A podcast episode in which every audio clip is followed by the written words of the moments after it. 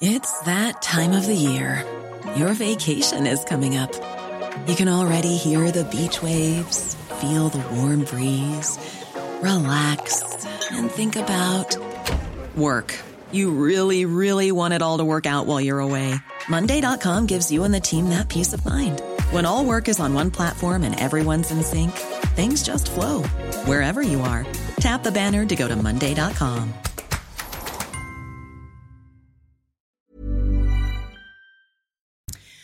bienvenue sur CNews. Je suis ravie de vous retrouver pour cette édition de, Midi News. Beaucoup, beaucoup de thèmes euh, sur la table. On a énormément d'actualités à commenter avec nos invités que je vous présente dans un petit instant. Ce sera juste après le JT signé Barbara Klein aujourd'hui. Bonjour Barbara. Bonjour Nelly, bonjour à tous. À la une de l'actualité, euh, les suites de l'affaire euh, du refus d'obtempérer de samedi dernier. La garde à vue du conducteur a été levée. Il va maintenant être déféré devant un juge. Lors d'une conférence de presse ce matin, sa sœur a désigné la police comme étant la principale coupable. Pour elle, le Code de sécurité intérieure donne aux policiers un permis de tuer. Ce sera évidemment l'un de vos débats, le tout premier, il me semble, Nelly, que vous ouvrirez dans un instant avec vos invités. Le préfet de police de Paris a été auditionné au Sénat ce matin. Il était entendu sur les incidents survenus à l'occasion de la finale de la Ligue des Champions. Didier Lallemand reconnaît que les choses ne se sont pas du tout passées comme prévu et qu'on peut parler d'un fiasco. Écoutez. C'est à l'évidence un échec car des personnes ont été bousculées ou agressées alors que nous leur devions la sécurité. C'est un échec aussi car l'image du pays, vous l'avez souligné, Monsieur le Président, a été ébranlée. C'est une blessure pour moi, car l'amour de la patrie et l'honneur du drapeau comptent plus que tout.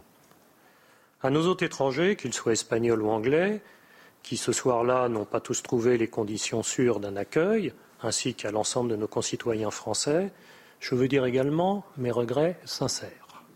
Et puis, suite aux différentes critiques émises par les supporters anglais, notamment quant aux formulaires hein, mis à leur disposition pour porter plainte, regardez le communiqué de l'ambassade de France au Royaume-Uni. Elle annonce que la procédure va être simplifiée.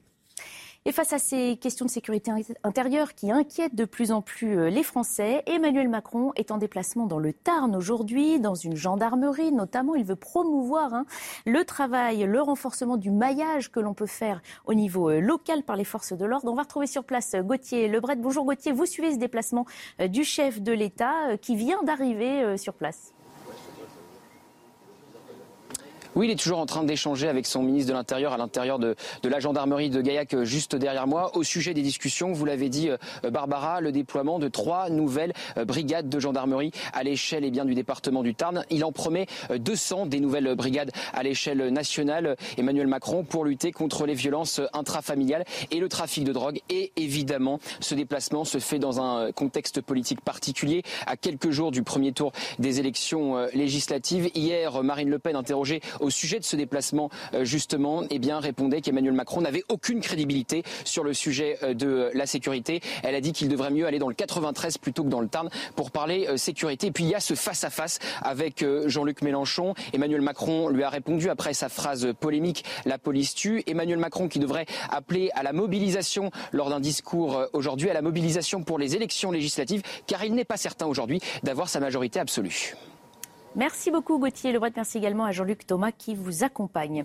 Cédric Jubilard est entendu depuis ce matin par le juge des libertés. Il est incarcéré, je vous le rappelle, depuis le 18 juin 2021. Cela fait donc maintenant un an qu'il est en détention provisoire. Le juge doit décider s'il prolonge cette détention ou non. Écoutez l'avocat de Cédric Jubilard.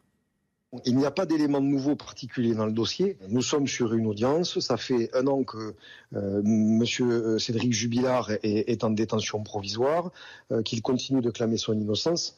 Partant de là, euh, nous espérons qu'un jour la justice finisse par entendre ce que nous avons à lui dire. Parfois, vous savez, pour que certaines personnes comprennent, il faut le répéter, il faut le répéter, et le répéter jusqu'à ce que ça finisse par être admis.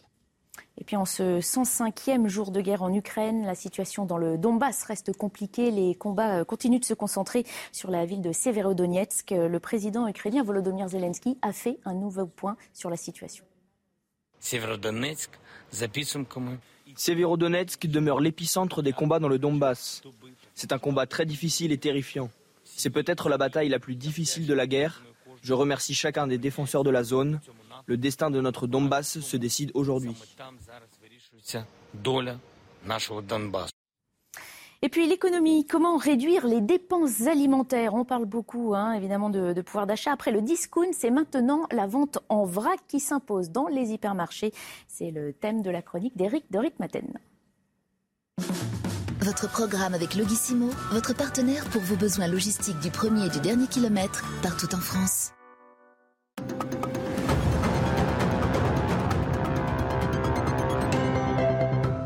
C'est vrai, le vrac, euh, on connaît, il faut venir avec euh, ses emballages, les sachets, les bocaux, et puis on achète donc euh, les fruits secs, tout ce qui est bio, les, les pâtes, le riz, les céréales, et ça coûte moins cher. Et oui, il y a une étude de 60 millions de consommateurs qui le révèle. Donc pour tous ces produits, on gagne vraiment à aller vers le vrac.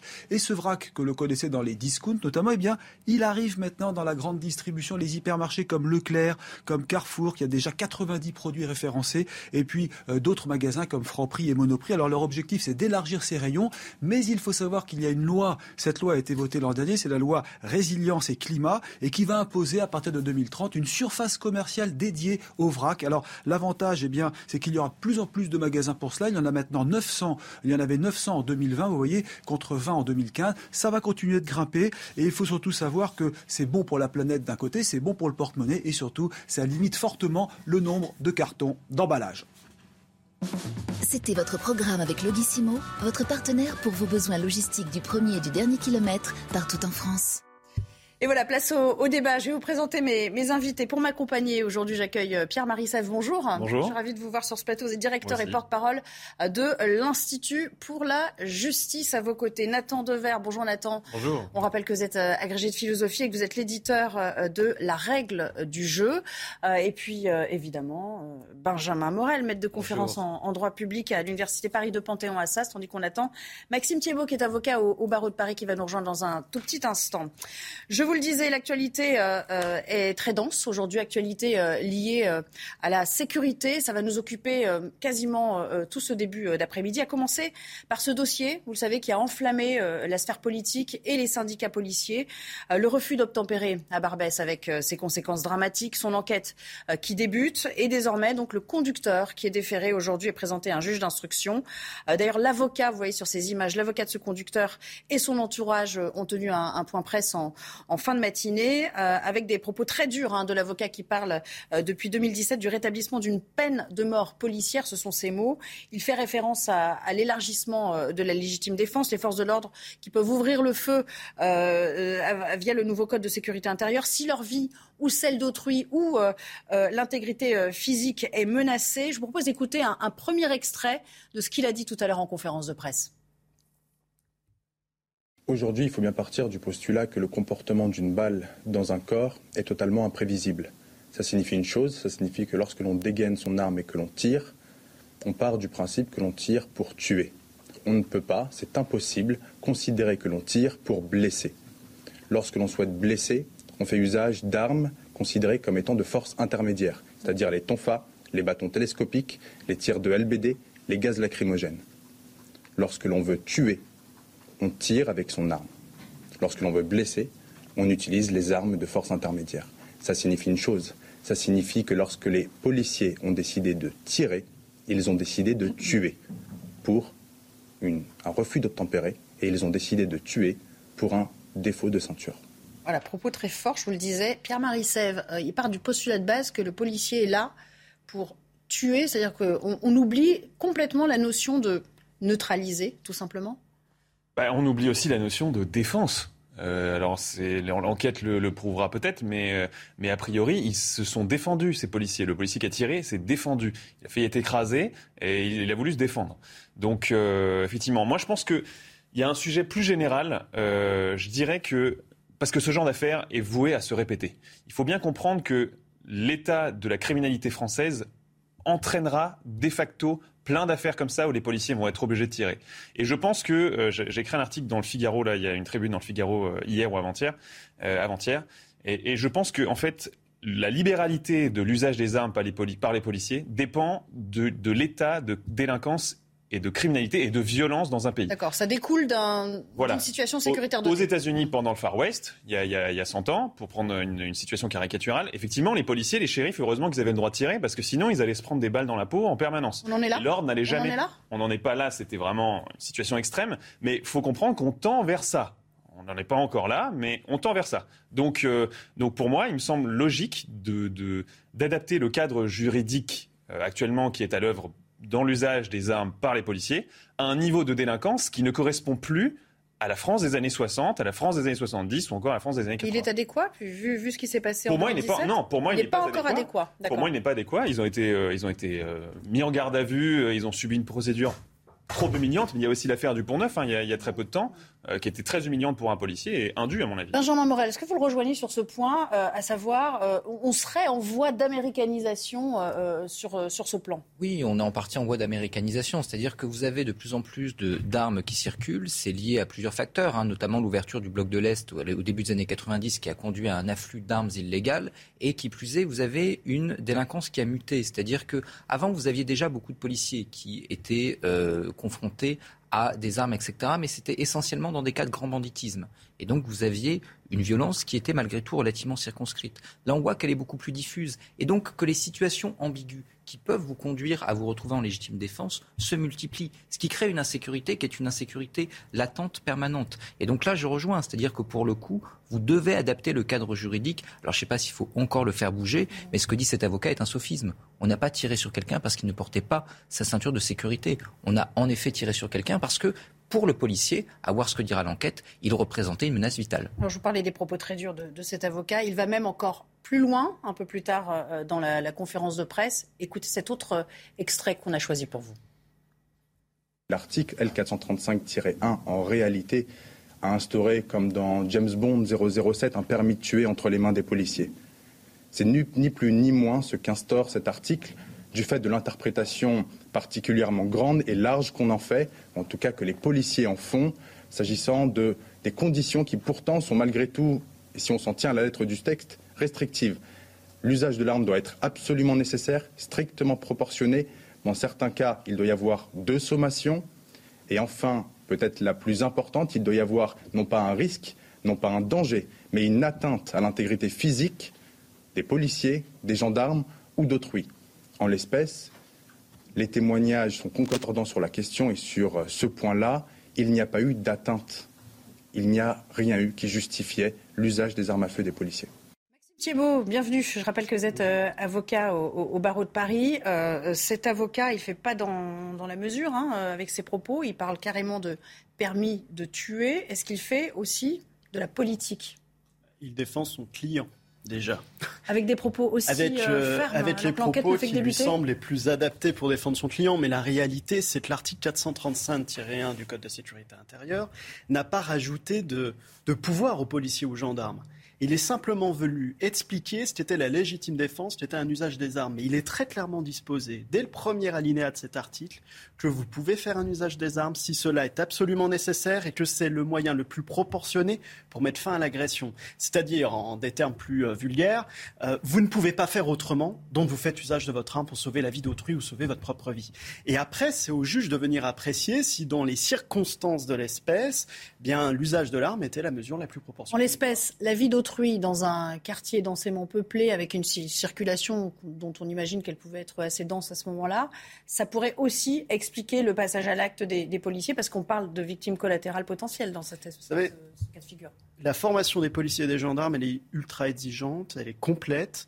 Et je ne connais pas de policier ou de gendarme qui ferait usage de son arme s'il ne savait pas que c'était l'ultime recours pour sauver la vie d'autrui ou sauver sa propre vie. Après, il y a une enquête qui est en cours, il y a une instruction judiciaire. Je suis avocat, je suis respectueux de l'état de droit. Je ne vais pas aller juger des faits que je ne maîtrise pas, que je ne connais pas, alors que l'instruction est en cours. Par contre, ce qui est certain, c'est qu'il faut respecter cette instruction. Et je pense que la justice, elle passe par l'instruction et par ensuite l'audience de jugement, et non pas par des médias, une exposition médiatique. Et je pense que l'intérêt à la fois de sa cliente, mais aussi des policiers qui ont fait usage de l'arme, c'est peut-être de se retirer de l'exposition médiatique pour pouvoir débattre sereinement et faire toute la lumière sur ces faits. Nathan Dever, avant de retrouver Marie Aubazac qui va justement faire un point sur l'enquête en cours et notamment cette information judiciaire ouverte à propos des, trois policiers hein, qui ont été libérés hein, entre-temps. votre regard sur cette conférence de presse, de l'opportunité de tenir ce genre de conférence de presse alors que l'enquête ne fait que débuter? Il y a un mot, une phrase et un mot particulièrement dans ce qu'a dit l'avocat qui m'interpelle, c'est quand il parle de décision. Nous ne sommes pas à la place euh, de ces policiers, euh, mais on sait quand même que ce sont des choses qui se passent extrêmement vite et que ce n'est pas une décision rationnelle avec une délibération, une hésitation, mais c'est une réaction euh, qui, qui, se base sur une appréciation presque instinctive, intuitive, immédiate. Et il me semble du coup que tous ces problèmes-là, il ne faut pas les poser au niveau seulement de la responsabilité individuelle il y a des problèmes structurels. Il y a un problème, par exemple, dont parle souvent Jean-Loup Bonamy sur ce plateau, qui est euh, celui peut-être parfois du manque d'heures de formation des policiers et du fait qu'ils arrivent extrêmement stressés sur le terrain et euh, pas toujours euh, assez qualifiés pour, pour savoir, assez formés, disons, pour pouvoir utiliser convenablement leurs armes. Il y a un sujet éventuellement de doctrine, mais je pense qu'on fait une erreur si on se pose uniquement à l'échelle individuelle de la responsabilité personnelle de chacun. Allez, on va retrouver Audrey Berthaud puisqu'il est midi 15 pour le Flash Info. Bonjour Audrey.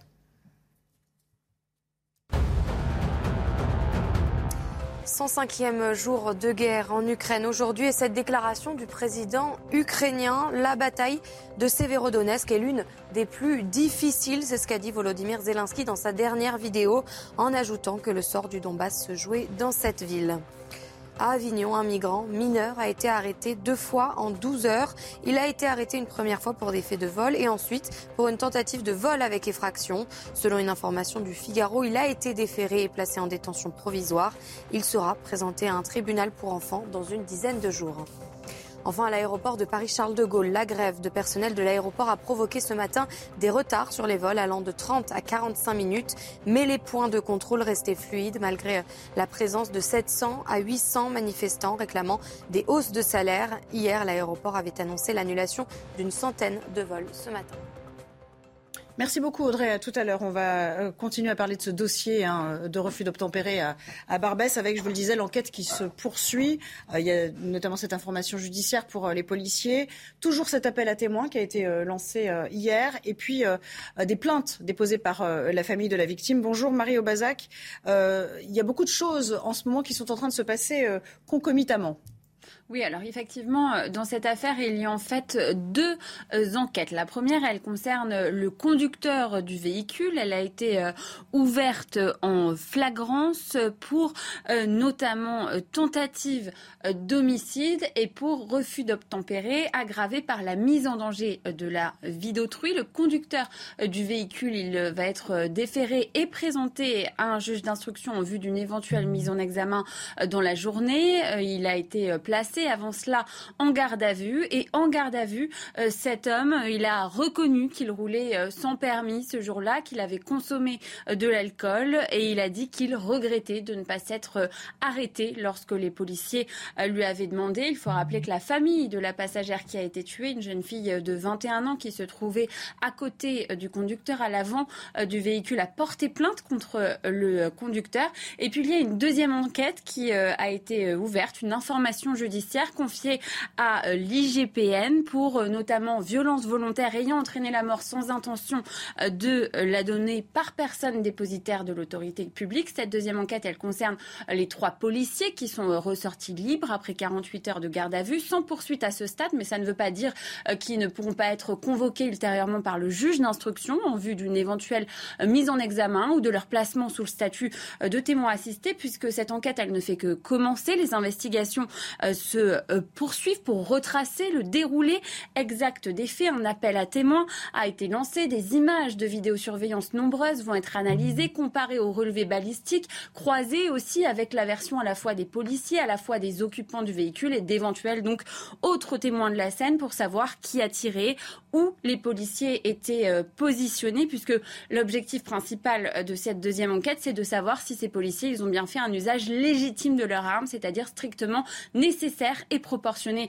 par rapport à la situation. Et puis, on le rappelle, euh, la famille de la passagère a également déposé plainte dans ce volet de l'affaire pour homicide involontaire. Merci beaucoup, Marie, pour toutes ces précisions. Je vous le disais, ça devient un dossier quand même emblématique, éminemment politique, très inflammable. Euh, Jean-Luc Mélenchon, d'ailleurs, est contredit par une partie de ses électeurs. Déjà, 84% des Français euh, soutiennent l'action de la police. Et puis on voit surtout euh, que plus d'un électeur sur deux de la France insoumise n'est pas en phase avec les propos récemment tenus par Jean-Luc Mélenchon, Pierre-Marie Sèvres. C'est une sorte de désaveu pour lui. C'est un pari risqué aussi, électoralement parlant?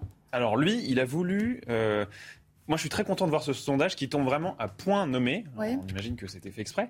Euh, mais lui, il a voulu en faire un sujet police. Donc, une fois de plus, là, on se retrouve dans une polémique police. En fait, moi, je vais vous dire, pour moi, c'est une polémique justice. Le, gars, là, qui a été le conducteur, il avait 80 mentions à son casier judiciaire. Euh, il était sous l'emprise de l'alcool, voire peut-être de la drogue. Il avait, j'avais noté quoi d'autre, il n'avait pas de permis, il était en régime de semi-liberté.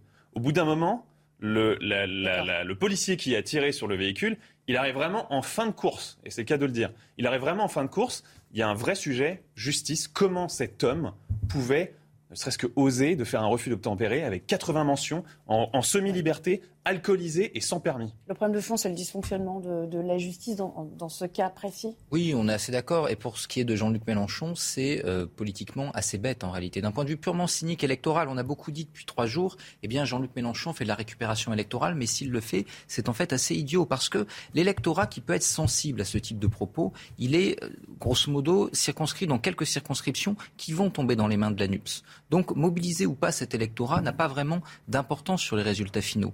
En revanche, 84% des Français, lors des seconds tours qui vont avoir lieu entre l'ANUPS d'un côté et Ensemble, Jean-Luc Mélenchon va avoir besoin de report de voix, notamment l'électorat RN, ou au moins d'une partie d'une abstention de l'électorat RN ou l'électorat de droite. Or, en disant ça, qu'est-ce qu'il fait? Il dit à cet électorat, regardez combien je suis en désaccord avec vous sur un sujet fondamental, donc grosso modo, allez voter ensemble, stratégiquement, électoralement, c'est pas cynique, c'est idiot. Maxime Thibault, est-ce que d'une certaine manière, il s'est enferré, Jean-Luc Mélenchon, dans, une logique dont il ne peut plus sortir aujourd'hui? Vous voyez ce que je veux dire? C'est-à-dire qu'à force de tenir des discours jusqu'au boutiste et d'être aussi avec un entourage qui tient euh, peu ou peu les mêmes, les mêmes propos, euh, il a adopté une ligne et, euh, et il est obligé d'être sur cette ligne mordicus maintenant. Oui, non, mais Jean-Luc Mélenchon nous a habitués à changer de conviction depuis les dix dernières années. C'était Monsieur laïcité il y a 15 ans, aujourd'hui c'est Monsieur islamisme. Donc euh, forcément, on s'habitue euh, à le voir ainsi réagir, mais c'est pas la police qui tue, hein, c'est la délinquance qui tue. C'est la délinquance qui crée des agressions, qui fait que derrière la police doit intervenir pour mettre fin à ces agressions en utilisant la force la plus proportionnée. Et si malheureusement l'ultime recours c'est l'usage de l'arme, eh bien euh, il faut le faire pour sauver la vie d'autrui ou sauver sa propre vie de policier ou de gendarme qui est mise en cause. Et ce qu'on oublie, c'est qu'un refus d'obtempérer, c'est pas qu'une voiture qui refuse de s'arrêter. Une voiture, c'est une arme. Quand vous prenez une voiture à 30 km heure, vous avez beaucoup de chances de mourir. Et toutes les 20 minutes, vous avez un policier et un gendarme qui se retrouvent confrontés à un refus d'obtempérer. Moi, je suis réserviste de la gendarmerie nationale et il m'arrive de faire du terrain et j'ai déjà connu des refus d'obtempérer. Et je vous avoue que ça vous surprend parce que vous vous mettez au milieu de la route, vous tendez votre bras pour euh, arrêter une voiture pour faire un contrôle de routine, des papiers, l'assurance, la carte grise. Vous attendez pas à ce que la personne réaccélère, essaye éventuellement de vous éviter et parte.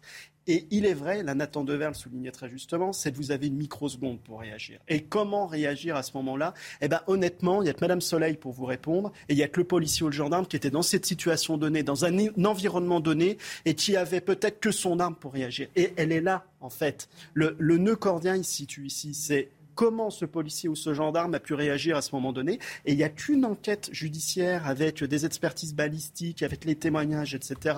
Et un débat serein qui peut permettre de comprendre les circonstances. Et c'est pas en allant faire le pitre sur un plateau télé ou devant des caméras de, télévision pour défendre sa cliente qu'on va le permettre. En fait, c'est en étant dans la sérénité. Et moi, ça me dérange qu'il y ait une instrumentalisation politique en permanence parce que nos policiers et nos gendarmes, ils sont sur le terrain pour assurer notre sécurité et ils se disent si demain je fais usage de mon arme pour sauver la vie d'autrui, eh ben, je risque de faire tous les plateaux télévision, d'être insulté et que ma vie soit sacrifiée. Et moi, je veux préserver cela. Nathan Dever, ça pose aussi une autre question quand même, puisque si on replace la chose sur le plan euh, politique et qu'on s'attache à la personne de Jean-Luc Mélenchon, cet homme qui se voit quand même à Matignon, évidemment, euh, rien ne dit que voilà, on ne va pas présager ce qui va se passer euh, dimanche. Mais enfin, pour l'instant, les sondages ne le placent pas en mesure d'obtenir le poste de Premier ministre quand même, sur le plan philosophique, voilà un homme qui est en train de se mettre à dos la police, qu'il aurait potentiellement à gérer en officiant euh, à la tête de, l'exécutif. C'est quand même, enfin, ça interroge. Il a quand même traité les membres d'Alliance de factieux.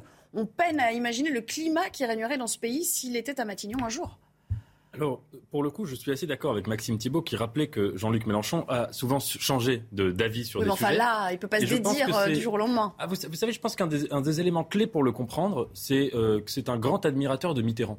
Hein, et de qu'il a connu, qu'il a énormément admiré de son vivant, qui était une sorte de pour, son côté rusé, pour sa ruse, pour sa stratégie, pour sa, son côté prince de Machiavel, etc. Mhm. Il me semble tout à fait possible, si Jean-Luc Mélenchon était Premier ministre, qu'il soit quelqu'un de tout à fait différent euh, de celui qu'on a vu euh, euh, pour l'instant, c'est-à-dire en tant qu'opposant politique. Je pense que c'est une hypothèse qui n'est pas exclue. Cela dit, ça ne veut pas dire qu'il le sera.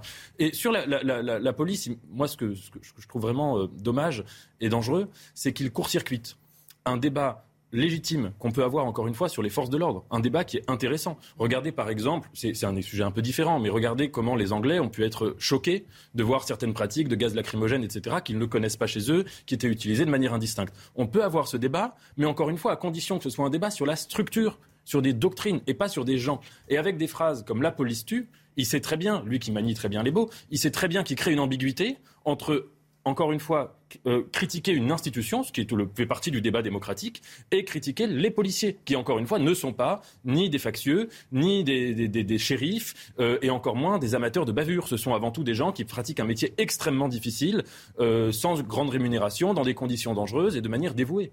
Allez, on va s'arrêter euh, momentanément, on va marquer une courte pause et puis on reviendra pour parler toujours de la police avec euh, euh, Didier Lallemand, le préfet de police de Paris qui était sur le grill ce matin. C'était son tour de passer devant la, commission du Sénat et vous le verrez, il a émis des, des regrets, s'est excusé en fait pour la tournure des événements ce soir-là, tout en apportant quelques précisions sur les fameux faux billets et sur l'usage précisément du gaz lacrymogène. On en reparle juste après la pause.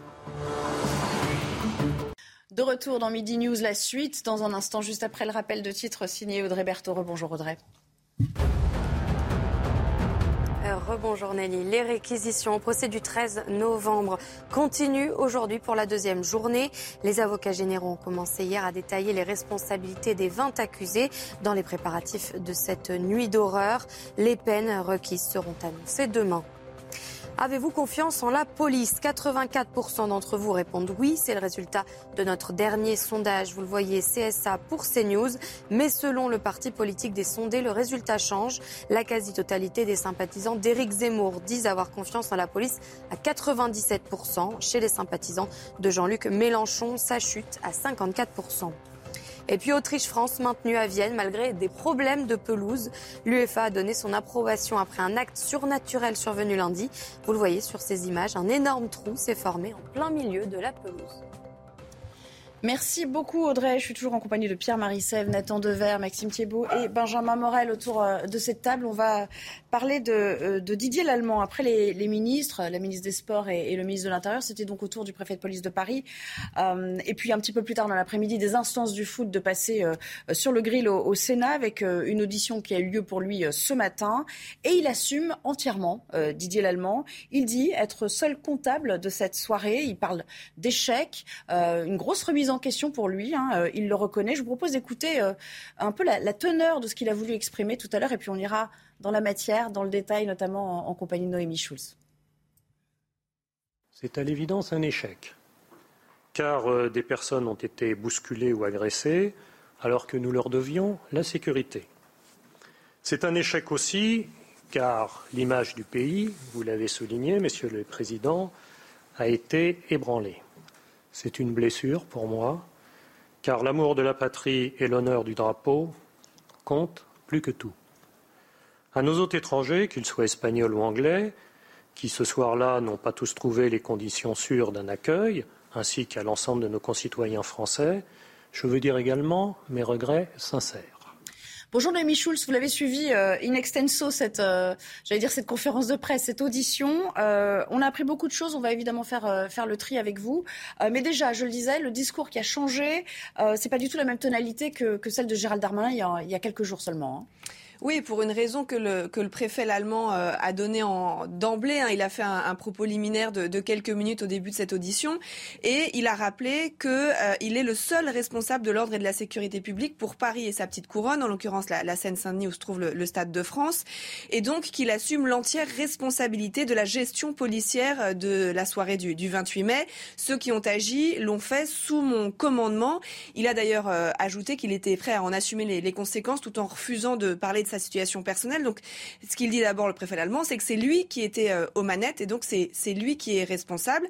Il a reconnu, euh, vous venez de le, euh, de, de, le dire et on l'a entendu, un, échec dans le déroulé de la, la, soirée en évoquant les personnes qui ont été bousculées, agressées alors que nous leur devions la sécurité. Je veux dire mes regrets sincères. J'ai conscience que l'image de la France est atteinte et c'est une blessure pour moi. il a tout de même dit dans la foulée de, de, de, de ça, de cela, qu'il avait fait en sorte qu'il n'y ait ce soir-là aucun blessé grave, aucun mort et que le match se déroule dans de bonnes conditions. Comprendre que certaines décisions prises n'ont pas forcément euh, été les bonnes, mais qu'elles ont peut-être tout de même évité que la situation ne soit encore plus grave que ce qu'elle a été. Alors, euh, sur l'usage des euh, fameux gaz lacrymogènes, ce que nous ont beaucoup reproché les, Anglais. il le justifie quand même et il dit en substance, on, on aurait aimé faire autrement, mais il n'y avait pas d'autre moyen. Comment il le justifie? Oui, et ça, euh, il n'en démord pas, euh, Didier Lallemand. Il a été interrogé euh, par trois, quatre au moins sénateurs sur cette question de, de, la doctrine du maintien de l'ordre. certains disant on peut bien voir qu'à l'étranger, il y a d'autres moyens pour de, de s'y prendre. Le préfet allemand, il dit qu'à un moment, il fallait qu'il fasse reculer la foule parce que les personnes notamment des grilles du Stade de France, qu'il y avait des, risques d'écrasement. Et il dit, moi, je connais, il y a deux solutions dans ces cas-là pour faire reculer une foule. Soit c'est l'usage des gaz gaz lacrymogène, soit vous chargez. Et il dit euh, charger les familles, charger ça aurait été euh, euh, bien plus grave, ça aurait pu être, je je sais plus le terme qu'il a employé, mais un, ça aurait été pardon dévastateur de charger les gens. Et donc il dit qu'il a fait usage du seul moyen qu'il avait en sa position, en sa possession pour faire reculer la foule à ce moment-là, c'est l'usage du gaz lacrymogène. Alors il dit j'ai bien conscience que des personnes de bonne foi, c'est-à-dire des personnes qui avaient un, un billet valable ou que des familles ont été gazées, j'en suis désolée, mais il n'y avait pas d'autre moyen et ça, il l'a répété à de très nombreuses reprises euh, lors de cette euh, audition. Enfin, un dernier mot, Nelly, sur euh, un autre point qui a fait polémique hein, depuis maintenant presque deux semaines, c'est ce fameux chiffre de 30 à 40 000 personnes qui se seraient trouvées aux abords du stade sans billets ou munis de, de, faux billets. On se souvient que Gérald Darmanin avait parlé de ces 35 000 supporters qui s'étaient présentés au Stade de France. J'assume ce chiffre, c'est moi qui l'ai donné au ministre, a-t-il dit, hein, Didier Lallemand, tout en ajoutant qu'il n'y a pas de vertu scientifique qu'à quelques milliers près, ça n'était peut-être pas le chiffre exact, euh, mais que euh, ce qu'il a reflété la situation, qu'il y avait des milliers de personnes qui voulaient s'approcher du Stade de France. Et enfin, il dit qu'il n'a jamais affirmé que ces personnes étaient aux abords, c'est-à-dire vraiment à l'extérieur du Stade de France, mais un peu en amont, à l'endroit où il y avait des, des barrages. Merci beaucoup pour euh, toutes ces euh, précisions. Vous restez avec nous. On parlera peut-être de la nature des, des faux billets qui ont circulé ce soir-là. Je vais d'abord faire réagir nos invités. Maxime Thiebaud, au moins ça a le mérite d'être clair. Sur l'usage des gaz lacrymogènes, on, on attendait quand même des réponses là il le justifie euh, par euh, bah, ce qu'on disait aussi, hein, euh, cet afflux de personnes, cette foule qu'on a vue hein, sur les images se masser près des grilles. Ça peut être quand même un élément de réponse? Vous savez, le, terrain, il commande l'action hein, en maintien de l'ordre. L'objectif, c'est de préparer ce terrain. Et je pense qu'en amont, le travail n'a pas été fait en termes de renseignement, en termes de, voir qui étaient réellement les adversaires. Et, et excusez-moi, mais à un moment, on a voulu désigner les Anglais. On a quand même eu des jeunes de banlieue qui sont débarqués en masse. Et au lieu de les désigner dès le début comme les premiers responsables des troubles à l'ordre public, on a cherché à désigner des Anglais qui étaient venus avec leur billet en famille pour participer à un événement festif. Donc c'est quand même problématique. Donc là, on, ne peut que se satisfaire de voir le préfet de police reconnaître une partie de sa responsabilité. et hein, en fait, qu'est-ce qui se passe? Il est en train de préparer le fusible. Il sait pertinemment qu'une grande tête devra tomber à la suite de cette commission d'enquête.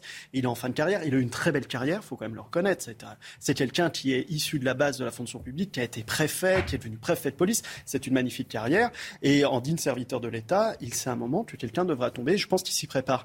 Donc c'est plutôt, c'est plutôt honorable. Franchement, je trouve sincèrement que dans ce pays où les responsables politiques et nos gouvernants cherchent toujours à, à s'éclipser, à éviter leurs responsabilités, de voir un préfet préfet de police qui à un moment dit bah oui c'est de ma faute, j'en assume la responsabilité, j'ai l'amour du drapeau et je suis désolé de l'image que je dégage à l'international de la France par mon action, bah je trouve ça plutôt salutaire. on disait tout à l'heure tout est politique, Pierre-Marie Sèvres, effectivement, euh, à partir du moment où le président renouvelle sa confiance, il l'a fait hein, publiquement en Gérald Darmanin, en sa nouvelle ministre des Sports qui, qui vient à peine de, euh, de, nommer, enfin qui vient à peine d'être nommée par, euh, par Elisabeth Borne. Euh, il faut bien que quelqu'un porte le chapeau, quoi. Oui, oui, oui. Je pense qu'il n'y a pas trop de suspense. Je rejoins ce qu'a dit Monsieur Thiebaud. À mon avis, bon, c'est Monsieur l'Allemand, le préfet l'Allemand, sait qu'il va y avoir des, des, dégâts autour de lui. Mais moi, je voudrais prendre un petit peu de hauteur sur ce sujet-là, parce que là, on parle beaucoup, encore une fois, du maintien de l'ordre, qui n'a pas été bon. effectivement, c'est sûrement le cas. Mais vous mettez une finale de Ligue des Champions avec le même maintien de l'ordre, le même dispositif du maintien de l'ordre à Oslo, ou même dans un autre département français, vous n'avez pas les mêmes problèmes. Donc le vrai problème de fond, c'est qu'on a en permanence, et principalement et notamment concentré en Seine-Saint-Denis, on a une population criminogène, violente, euh, beaucoup plus qu'elle ne devrait l'être et qu'elle n'a été par le passé et qu'elle ne l'est dans les autres pays européens. C'est ça le vrai problème de fond. C'est qu'on a une justice qui ne fait pas son boulot et on a une immigration, euh, qu'elle soit contrôlée ou incontrôlée, euh, qui est complètement défaillante. Vous êtes d'accord avec lui? C'est-à-dire que y y a, le problème systémique, ce n'est pas celui-là, mais on détourne un peu le problème? Je suis assez d'accord. C'est pour ça que je trouve que utiliser le préfet allemand comme fusible est fondamentalement injuste. Le problème, c'est pas tant le maintien de l'ordre, même si en effet il a été dysfonctionnel. Le problème, ça a été la communication. Et cette communication, elle a été politique, elle n'a pas été euh, policière à la suite de cet événement. Il y avait moyen pour Gérald Darmanin, tout bêtement, eh bien, de dire la vérité il y avait moyen pour Gérald Darmanin d'assumer justement, et probablement l'opinion nous en aurait beaucoup moins voulu. On en aurait beaucoup moins parlé s'il avait dit voilà, il y a eu des dysfonctionnements, voilà, il y a telle ou telle chose à faire pour que demain les événements ne se reproduisent plus de cette façon-là. Et nous faisons, qui nous dit pas tout à Nous faisons un mea culpa, oui, mais c'est important. Nous faisons un mea culpa, y compris vis-à-vis des Anglais. En faisant ça, il a commis, en ne faisant pas ça, il a commis une faute politique. La faute, c'est pas celle du préfet allemand, c'est celle de Gérald Darmanin. Revenons aux racines du mal. Je sais que vous n'allez pas me répondre, donc du coup, sur ces questions, je vais avec vous. Nathan Dever, les, les racines du mal, elles sont autres aujourd'hui? C'est-à-dire c'est pas sur le manque d'anticipation, c'est pas sur la doctrine, c'est pas, pas sur euh, la manière de déployer les effectifs ce soir-là, mais c'est parce qu'il y a un terreau qui est fertile pour ce genre de, de, de, soirée qui tourne mal. Bah, écoutez, en, effet, quand vous parlez des racines du mal, je note euh, le mea culpa. Euh, je suis d'accord avec, euh, avec vous pour dire que c'est quelque chose d'honorable que de reconnaître ses torts quand on est préfet, c'est important. Je m'étonne juste d'une chose, c'est que, en quelque sorte, il soit incomplet. C'est-à-dire que euh, Didier Lallemand, euh, là, ce qui a été appliqué comme doctrine de maintien de l'ordre au Stade de France, c'est plus ou moins ce qui a pu être appliqué euh, pendant les cinq dernières années autour de Paris pour un certain nombre d'événements qui ont pu dégénérer dans des conditions à peu près analogues. Donc, si vous voulez, par exemple, quand, quand Didier Lallemand dit il y a eu parmi les, gens qui ont été qui ont reçu du gaz lacrymogène, il y avait des gens qui n'avaient rien à se reprocher, qui étaient là avec leurs billets, etc. Et, et c'est tragique et j'en prends la, la responsabilité. C'est très bien. Mais quand il y a eu euh, le, mouvement des Gilets jaunes, qui a été réprimé avec des centaines de blessés, parmi ces blessés, il y avait des casseurs. Mais il y avait aussi énormément de gens qui étaient soit des, gens qui venaient manifester de manière tout à fait pacifique, soit des observateurs, des journalistes, etc. Et qui ont été blessés euh, dans des conditions analogues à ces euh, Et là, on était sur du LBD quand même, hein. c'était pas tout à fait la même oui, chose. Oui, qui ont reçu du gaz lacrymogène. C'est différent, mais si vous voulez, il y a la même confusion là dans une situation. Donc je me dis, est-ce que, mais c'est une question qu'il faudrait lui poser, est-ce que là, Didier Lallemand, faisant son mea culpa sur le Stade de France, est-ce que ça implique du coup une sorte de mea culpa euh, euh, pour le reste Oui, pour le reste. De pour la doctrine en soi. Rétrospective. J'aimerais qu'on s'attache à un autre aspect. Je vous le disais, plus tard cet après-midi, il y aura les membres de la FFF qui vont intervenir devant cette même commission, le président de Liverpool aussi. Alors on imagine que lui, il va taper quand même euh, assez dur. On va, on va écouter avec attention la traduction qui en, sera faite. En tout cas, ce sera un témoignage crucial. Noémie Schulz, euh, on le redit, euh, il y a désormais cette possibilité pour les supporters britanniques et espagnols de déposer plainte au, plus près hein, de leur, de leur lieu de résidence, puisque des, des, policiers ont été envoyés à cet effet. Et là-dessus, Didier Lallemand, eh bien, il dit, il est très clair, on encourage tout à fait ce genre de démarche. Absolument. Euh, alors il regrette qu'à Liverpool, euh, les, policiers n'aient pas eu accès à des locaux spécifiques pour pouvoir enregistrer les plaintes, mais il indique euh, que, qu'à Londres, ils seront dans les locaux de, de l'ambassade de France. Il indique effectivement que il a fait en sorte, il a fait traduire le système des pré-plaintes en anglais et en espagnol, et qu'il encourage toutes les personnes qui souhaiteraient porter plainte, y compris à déposer plainte contre la police, à le faire. Alors il lui a été reproché, et les sénateurs l'ont souligné, la, la difficulté, notamment c'est un formulaire compliqué à, remplir et, pas adapté à la situation. Alors il il en a convenu. Il dit effectivement c'est le, c'est le, c'est le, le questionnaire un peu standard de la, de la pré-plainte euh, qui n'est pas forcément adapté à cette situation. Il a dit qu'il allait réfléchir au fait de rédiger un, quelque chose de plus adapté euh, à la situation des supporters euh, étrangers. Mais en tout cas, il le dit. Il dit vous pouvez aussi, si vous ne voulez pas passer par la police, il y a aussi la possibilité de déposer plainte en, écrivant directement au procureur de, de Bobigny, donc le, le préfet allemand, qui encourage toutes les personnes qui souhaiteraient le faire à déposer plainte. Merci beaucoup.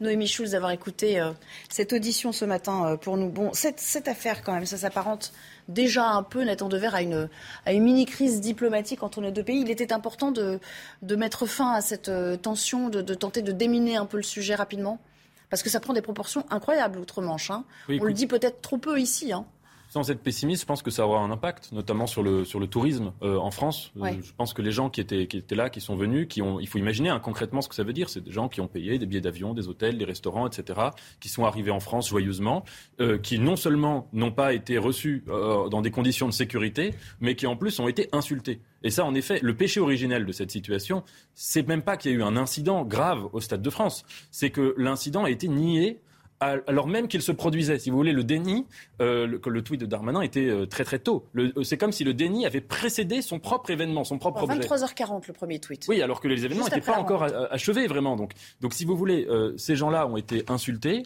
ont été euh, maltraités. Et il me semble tout à fait normal, hein, c'est humain, c'est le, ressentiment, c'est la rancune, c'est des passions pas forcément très nobles, mais enfin qui sont répandues, euh, que ces gens-là vont pas garder du tout un bon souvenir de, Paris et qu'ils auront peut-être pas envie d'y remettre les pieds. on, a, entendu, quelques supporters traumatisés. On parle quand même de gens qui sont de Liverpool. Enfin, je veux dire, c'est un public, euh, les supporters de Liverpool, c'est un public aguerri. Ils en ont vu d'autres. Hein.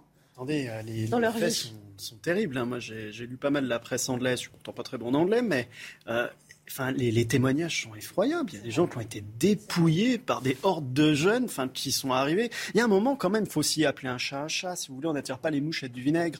J'étais euh, au concert d'Indochine une semaine ou quinze jours avant, euh, avant ce match.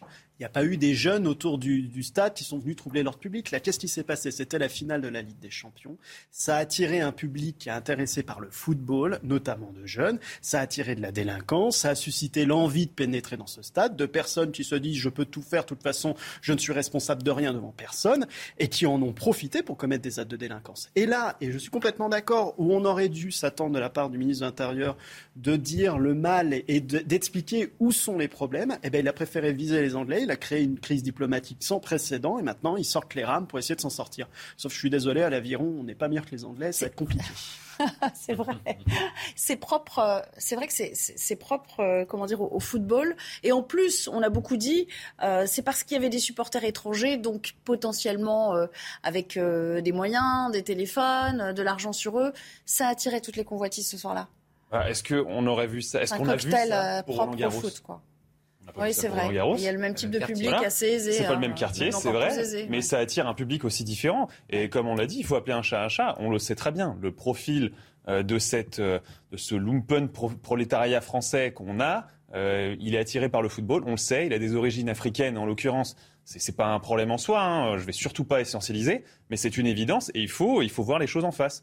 Il y a un problème avec cette population-là euh, notamment d'ailleurs des, des, illégaux. Hein. Il y en a beaucoup là-dedans qui étaient illégaux, qui sont arrivés dans les 3-4 dernières années, et qui c'est un problème dont qu'il faut régler, parce que c'est un problème qui nous gâche la vie au quotidien, et ça souvent les politiques n'en parlent pas, notamment Emmanuel Macron et Gérald Darmanin, mais là il nous fait en plus des crises, il nous provoque des crises diplomatiques.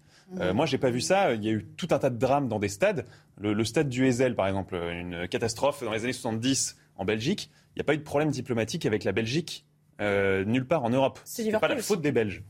Oui, je crois que c'était Liverpool, Liverpool aussi. bien Je sûr. crois aussi, ouais. Oui, alors, Dernier mot. c'est pas une crise diplomatique, mais en revanche, je rejoins tout à fait ce que disait Nathan, ça va poser un vrai problème pour les saisons touristiques à venir. Parce qu'en fait, on a confirmé deux choses là. On a confirmé que les no-go zones qui sont montrées dans les médias espagnols, anglais, américains, euh, souvent quand ils montrent des cartes de Paris, ça existe. Et donc à partir de là, si je veux préparer mes vacances en France, eh bien je m'interroge où est-ce que je peux aller, où est-ce que je vais pouvoir aller en sécurité. Et deuxièmement, l'attitude de déni du gouvernement signifie une chose pour les, pour les touristes étrangers. Si jamais vous avez un problème, l'État français ne sera pas avec vous. Et ça, c'est un vrai, vrai problème. On va payer extrêmement cher, parce que je rappelle qu'on est la première euh, destination touristique du Paris, monde et que c'est euh, un poumon économique essentiel pour ce pays. On va payer ça cash. On rappelle que dans deux ans, on, on est quand même Les autres des Au même endroit d'ailleurs. On va retrouver, euh, avec un petit peu de retard, on s'en excuse, euh, cher Audrey. euh, on vous retrouve pour le, pour le Flash Info. La Banque Centrale Européenne tient une réunion décisive aujourd'hui. L'Institut monétaire devrait annoncer la fin de ses achats d'actifs ainsi qu'une future hausse de ses taux directeurs pour contrer l'inflation. Sa présidente Christine Lagarde sera très attendue sur les détails de cette normalisation de la politique monétaire.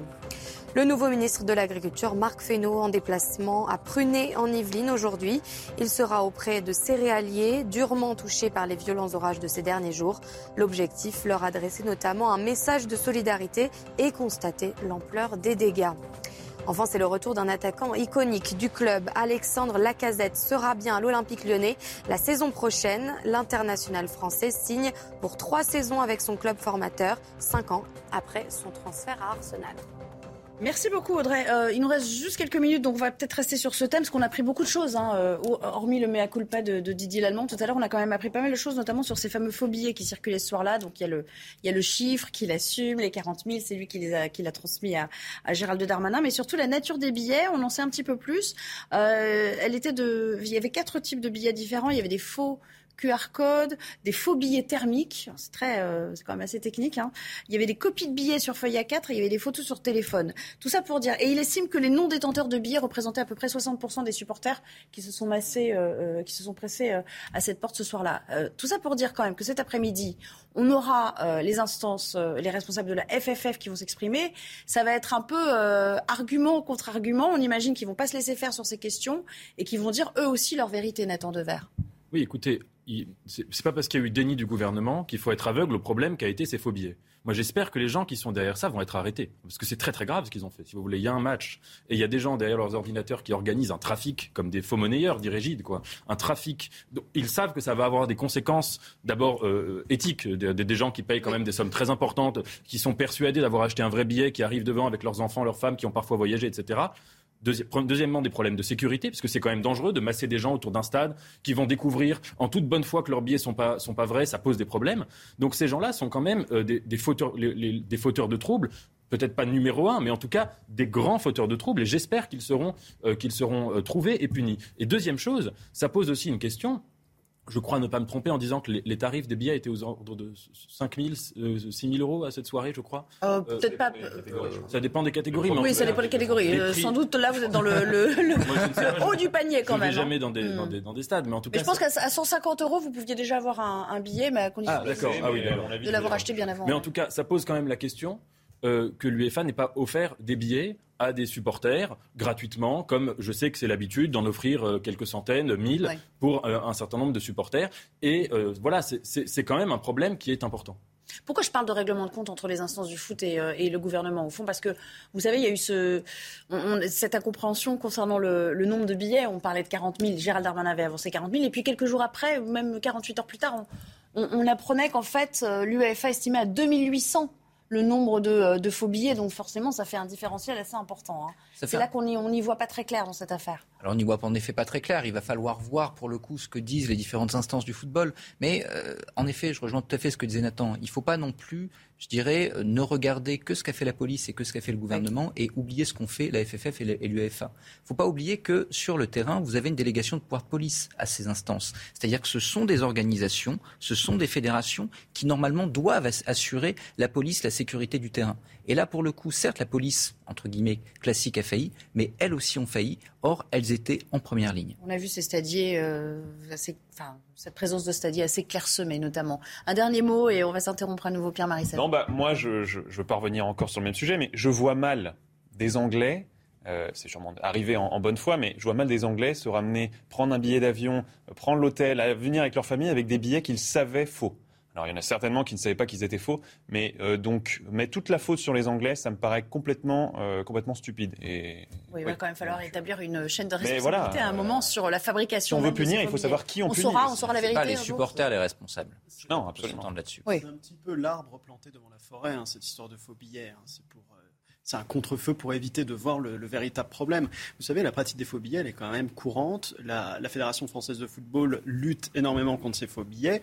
2800, à mon avis, c'est pas une pratique qui est plus importante que ce qu'on connaît habituellement pour ce genre de match de 40 000, ça paraît quand même. 40 000, de toute façon, c'était impossible de sortir 40 000 le soir même des événements. Enfin, c'était le contre-feu qui était créé parce qu'on voulait surtout pas que ça flambe dans les banlieues en allant, en allant dire réellement ce qui est en train de se passer autour du Stade de France. Mais on a oublié quand même que les gens y témoignent, que les gens y prennent des photos, qu'il y a des vidéos qui circulent et que la vérité, elle était assez criante. C'est quand même ça le problème. Moi, je, je, je reste assez méfiant quand même euh, au regard de cette excuse qui persiste un petit peu dans le temps, bien qu'elle se délite un petit peu de, que celle des faux billets et puis on verra, je le disais à l'instant, effectivement, Nathan Dever, les plaintes, il va y en avoir à, mon avis euh, énormément. Les Anglais vont pas euh, rechigner à les porter plainte et on risque d'avoir des surprises. On n'a pas fini avec cette affaire. Juste, j'ai vérifié, euh, il y a bien des témoignages qui parlent de, places qui étaient à 3000 euros et qui ont acheté des faux billets qui étaient moins chers. Donc c'était, je crois que ça s'est quand même joué sur les places qui devaient être les plus chères du stade. Effectivement. Merci pour cette précision. vous, avez, vérifié, vous avez enquêté entre temps. Nathan Dever, l'enquêteur, vous revenez avec nous. On retrouvera. On va encore parler sécurité après la pause.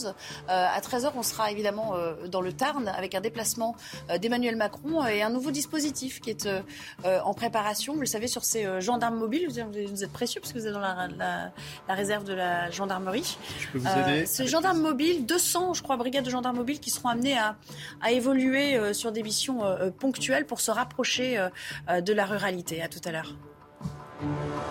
Il est pratiquement 13h et il est temps de retrouver Barbara Klein pour le journal. Bonjour Nelly, bonjour à tous. À la une de l'actualité, euh, la garde à vue du conducteur impliqué dans un refus d'obtempérer samedi dernier à Paris qui est levée. Le jeune homme va maintenant être déféré devant un juge. Lors d'une conférence de presse ce matin, son avocat est revenu sur l'usage des armes par la police. Écoutez. En France, il y a eu euh, une abolition de la peine de mort. Je préciserai même une abolition de la peine de mort judiciaire. Et aujourd'hui, de plus en plus, on retrouve la possibilité pour les policiers et pour les forces de l'ordre de manière générale de prononcer une peine de mort, non plus judiciaire, mais policière, généralement encore une fois des forces de l'ordre ça pose un problème.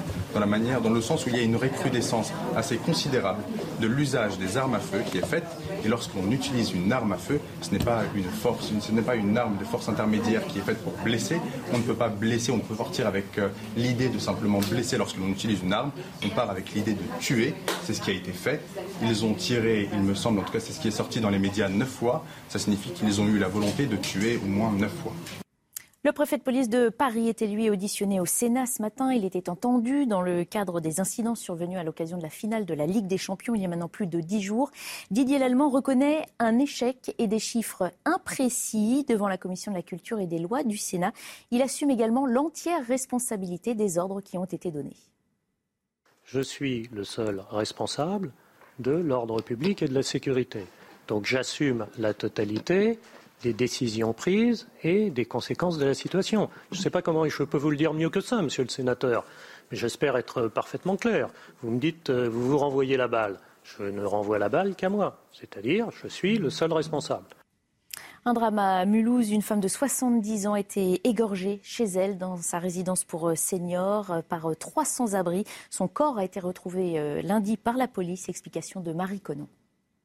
Eh bien, lundi, une amie de cette euh, septuagénaire, une pensionnaire de la résidence euh, pour seniors, va d'abord s'inquiéter car elle n'a pas de nouvelles de sa camarade. C'est elle qui va lancer l'alerte et quand la police arrive euh, sur place dans l'appartement de la femme de 70 ans, eh bien, il la retrouve gisant sur le sol de la salle de bain, la gorge tranchée. Il y a des traces de sang partout. La victime présente même des plaies de défense sur les bras. Alors les suspects ont rapidement été euh, retrouvés, arrêtés. Il s'agit de trois sans-abri de nationalité algérienne. Le premier a été interpellé le jour même dans le même quartier euh, que la résidence pour vol avec effraction. Les policiers ont retrouvé sur l'individu arrêté les papiers de la victime contrôlé la veille avec le premier suspect. Les deux autres ont été arrêtés euh, en possession cette fois-ci de la carte de transport de la victime. Dernier élément de l'enquête, une euh, pensionnaire de la résidence pour seniors assure qu'un des trois suspects a tenté le dimanche matin de pénétrer son logement. Alors les trois hommes sont déjà connus des services de police, principalement pour des faits euh, de délinquance mineure. Ils ont été mis en examen pour vol avec violence ayant entraîné la mort et ont été placés en détention provisoire.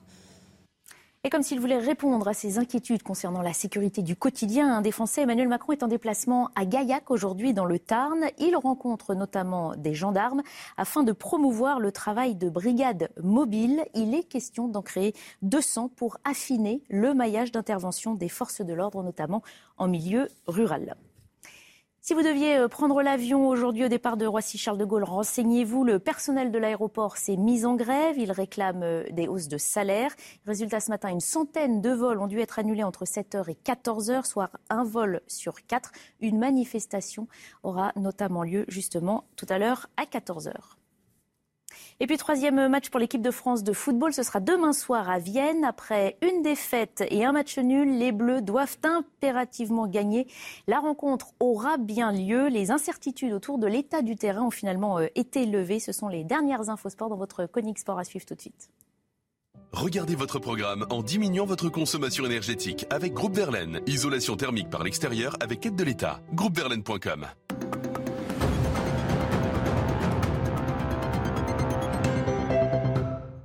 Les doutes étaient nombreux quant à la tenue du match Autriche-France ce vendredi. En cause, ce trou apparu lundi dernier sur la pelouse du stade de Vienne. Consulté, l'UEFA a finalement donné son approbation pour la rencontre selon la fédération autrichienne. Ce maintien fait suite à un rapport d'expertise indépendant. De fortes pluies et une importante augmentation du niveau des eaux souterraines seraient à l'origine de cette cavité. Retour dans le stade autrichien dès aujourd'hui pour les derniers entraînements. Vous avez regardé votre programme en diminuant votre consommation énergétique avec Groupe Verlaine. Isolation thermique par l'extérieur avec aide de l'État. Groupeverlaine.com. De retour avec vous, je suis ravie de vous accompagner euh, tout au long de ce Midi News avec euh, nos invités Pierre-Marie Sèvres, Nathan Dever, Maxime Thiebaud et Benjamin euh, Morel. On va parler également de... Vous allez voir, cette émission est quand même placée sous le signe de la sécurité, de ce déplacement dans le Tarn, qu'évoquait d'ailleurs Barbara Klein à l'instant. Emmanuel Macron qui s'intéresse à la sécurité du quotidien en milieu rural. Il est allé pour promouvoir euh, les euh, brigades mobiles de gendarmerie. C'est un des points hein, de la loi programmation de la sécurité intérieure qui n'est pas encore voté et dont on sait qu'elle a déjà été présentée en, Conseil des ministres. Il y aura 200 brigades de ce type qui seront créées pour assurer un meilleur maillage territorial, notamment dans le recueil de plaintes. C'est ce que va nous expliquer Gauthier Lebray qui est sur place pour ce déplacement. Oui, deuxième journée consécutive sur le terrain pour euh, Emmanuel euh, Macron, avec pour thème aujourd'hui la sécurité des Français au quotidien en zone euh, rurale. Il est avec les gendarmes de Gaillac pour discuter eh bien, du déploiement de trois nouvelles brigades à l'échelle du territoire du département du Tarn. Il en promet 200 de ces nouvelles brigades à l'échelle nationale pour lutter contre le trafic de drogue et les violences intrafamiliales. Et puis évidemment, ce déplacement se fait dans un contexte politique particulier, à quelques jours du premier tour des élections législatives, alors que les sondages ne sont pas bons pour Emmanuel Macron. Il pourrait ne pas avoir sa majorité euh, absolue au euh, Parlement. Et puis il y a eu plusieurs polémiques qui ont gâché son début de second euh, quinquennat. Didier Lallemand, le préfet de police de Paris, a reconnu ce matin que ce qui s'était passé au Stade de France était un échec. Et puis hier, Marine Le Pen, interrogée justement sur ce déplacement dans le Tarn d'Emmanuel Macron, a dit que le président de la République avait zéro crédibilité sur les thèmes sécuritaires et qu'il devrait mieux aller dans le 93 plutôt que dans le Tarn pour parler sécurité. Et puis il y a évidemment ce duel qui s'installe entre Jean-Luc Mélenchon et Emmanuel Macron avec la phrase polémique de Jean-Luc Mélenchon, police tue. Emmanuel Macron l'a sévèrement taclé hier.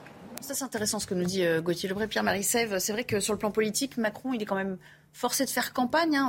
On, l'a très peu vu. D'ailleurs, on l'a beaucoup dit. Il n'y a pas eu de campagne pour, euh, pour ces législatives. Euh, mais il est obligé de contrer aujourd'hui une forte progression de la NUPES hein, dans les sondages. Et sur un sujet qu'il n'aime pas. La sécurité, c'est un sujet qu'il n'aime pas. Son bilan, déjà, il est très mauvais. on va prendre un seul exemple, c'est le nombre de places de prison. Le nombre de places de prison, il en promet 15 000, ce qui est déjà en dessous de ce qu'il faudrait près, à peu près correct. Finalement, à la fin du quinquennat, on est à 3 000.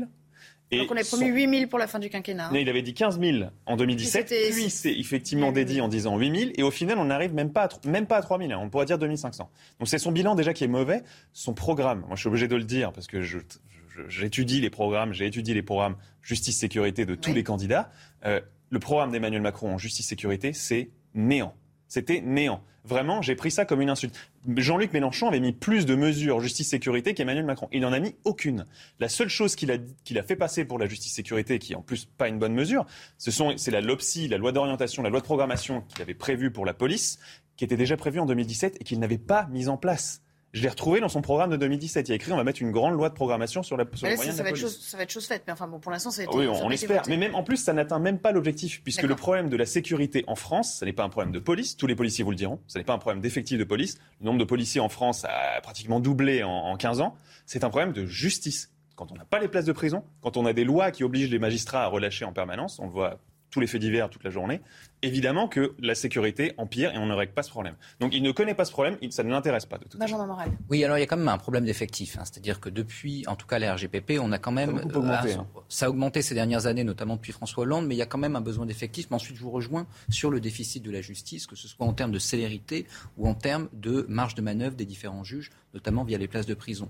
Après, on est dans l'électoralisme les présidentielles, le premier tour s'est joué à droite et le deuxième tour s'est joué à gauche. La question, c'était qu'allait faire l'électorat de gauche en cas de duel Macron-Le Pen? Là, c'est l'inverse. Le premier tour se joue clairement à gauche, mais en revanche, le second tour va se jouer à droite. La grande question, c'est que fait l'électorat de droite en cas de second tour? Ça va être le cas dans la plupart des circos, NUPES, ensemble. Si l'électorat de droite décide bah, de s'abstenir un peu plus, de dire grosso modo blanc bonnet, bonnet blanc, à ce moment-là, il y a pas mal de circos qui peuvent tomber dans les mains de la NUPES. Il faut voir que les circos urbaines, vont probablement tomber dans les mains de la gauche.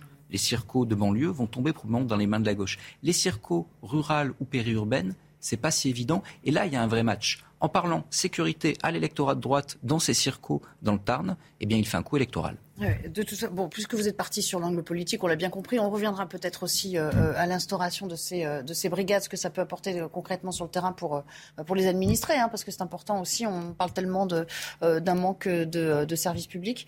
Maxime Thiebaud, c'est vrai qu'il est indéniable que Jean-Luc Mélenchon, il est le seul à avoir réellement fait campagne pour ces législatives. Les autres ont été ou à tonnes ou, ou, inaudibles. On peut prendre aussi l'exemple de Marine Le Pen, qu'on a très peu vu dans, la foulée de la présidentielle, qui a pris beaucoup trop de champ, en fait, par rapport à, ce scrutin euh, qui démarre. Emmanuel Macron est obligé un petit peu de sauver les pots cassés parce qu'il a une absence complète de campagne, notamment sur le plan de la sécurité, mm. alors qu'on a vu de graves troubles à la sécurité publique, le Stade de France, les agressions quotidiennes. Donc il est obligé d'être présent en plus sur un territoire où se situent les oubliés. Parce que les oubliés, c'est les zones périurbaines, c'est les zones rurales. Et le manque criant en termes de sécurité est réel. Vous savez, là, le maillage territorial de la gendarmerie a été retravaillé depuis 15 ans, mais pour autant, on a un manque d'effectifs qui est réel. Et les gendarmes ont besoin pas que les quartiers, en fait. Hein, Mais non, c'est les zones rurales. Vous savez, la, délinquance, elle est itinérante. Quand vous allez mettre un gros dispositif de gendarmerie, c'est-à-dire bleuir le territoire, comme on dit dans le jargon, pour faire partir cette délinquance itinérante, eh ben, elle va aller dans un autre département. Et puis ensuite, bah, c'est les vases communicants. Et ça bouge en permanence. Et c'est vrai que ce qu'il faudrait, c'est qu'on soit présent partout en permanence. Mais ça demande un financement public Et le vrai drame, le vrai ennemi de la sécurité publique en France, en réalité, c'est Bercy. C'est Bercy qui vient serrer la ceinture parce que la dépense publique en termes de sécurité, bah, elle n'est pas rentable. Elle coûte de l'argent. Et on demande aux policiers, aux gendarmes d'être rentables, de rentrer dans des petits chiffres, dans des petits camemberts, alors qu'en réalité, il y a un moment, il y a une perdition parce que la sécurité publique, c'est quelque chose qui n'est pas évaluable. Nathan Dever, sur votre regard sur, euh, à la fois sur l'initiative, sur la portée politique que ça a, et peut-être sur le problème de fond, parce que votre voisin disait, euh, euh, au fond, c'est pas, pas une question d'effectif, mais c'est vraiment la réponse pénale qui est inadéquate et qui aussi entraîne une forme de démotivation des forces de l'ordre derrière. Alors, deux remarques sur les, sur les deux sujets, en quelque sorte différents. Premièrement sur le, contexte de l'élection législative. Il est indéniable que la campagne est, est, en effet très, très silencieuse ou très paresseuse, pourrait-on dire, du côté de tous les candidats, sauf, comme vous l'avez dit, sauf la NUP.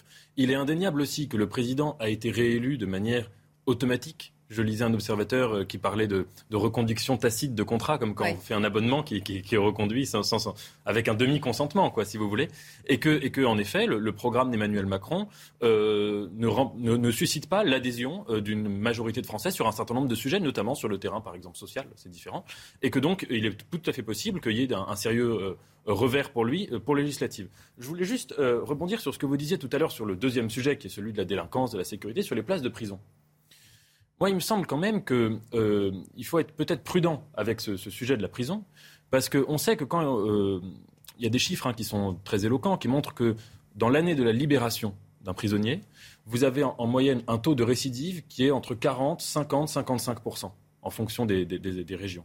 Mais donc, euh, cela signifie que la prison n'est pas euh, un, remède contre, contre la délinquance, qu'elle est parfois même une sorte d'accélérateur. Qu'elle conduit parfois à un grand banditisme ou à une radicalisation. moi, je trouve même que, à certains égards, elle peut être considérée comme une école de la récidive et non pas comme une école de la réinsertion sociale. Ça ne signifie pas du tout qu'il faut abolir nécessairement les Voilà donc le vrai débat qui débute. Mais qu'il faut aussi, à mon avis, repenser le modèle qu'on veut pour une prison.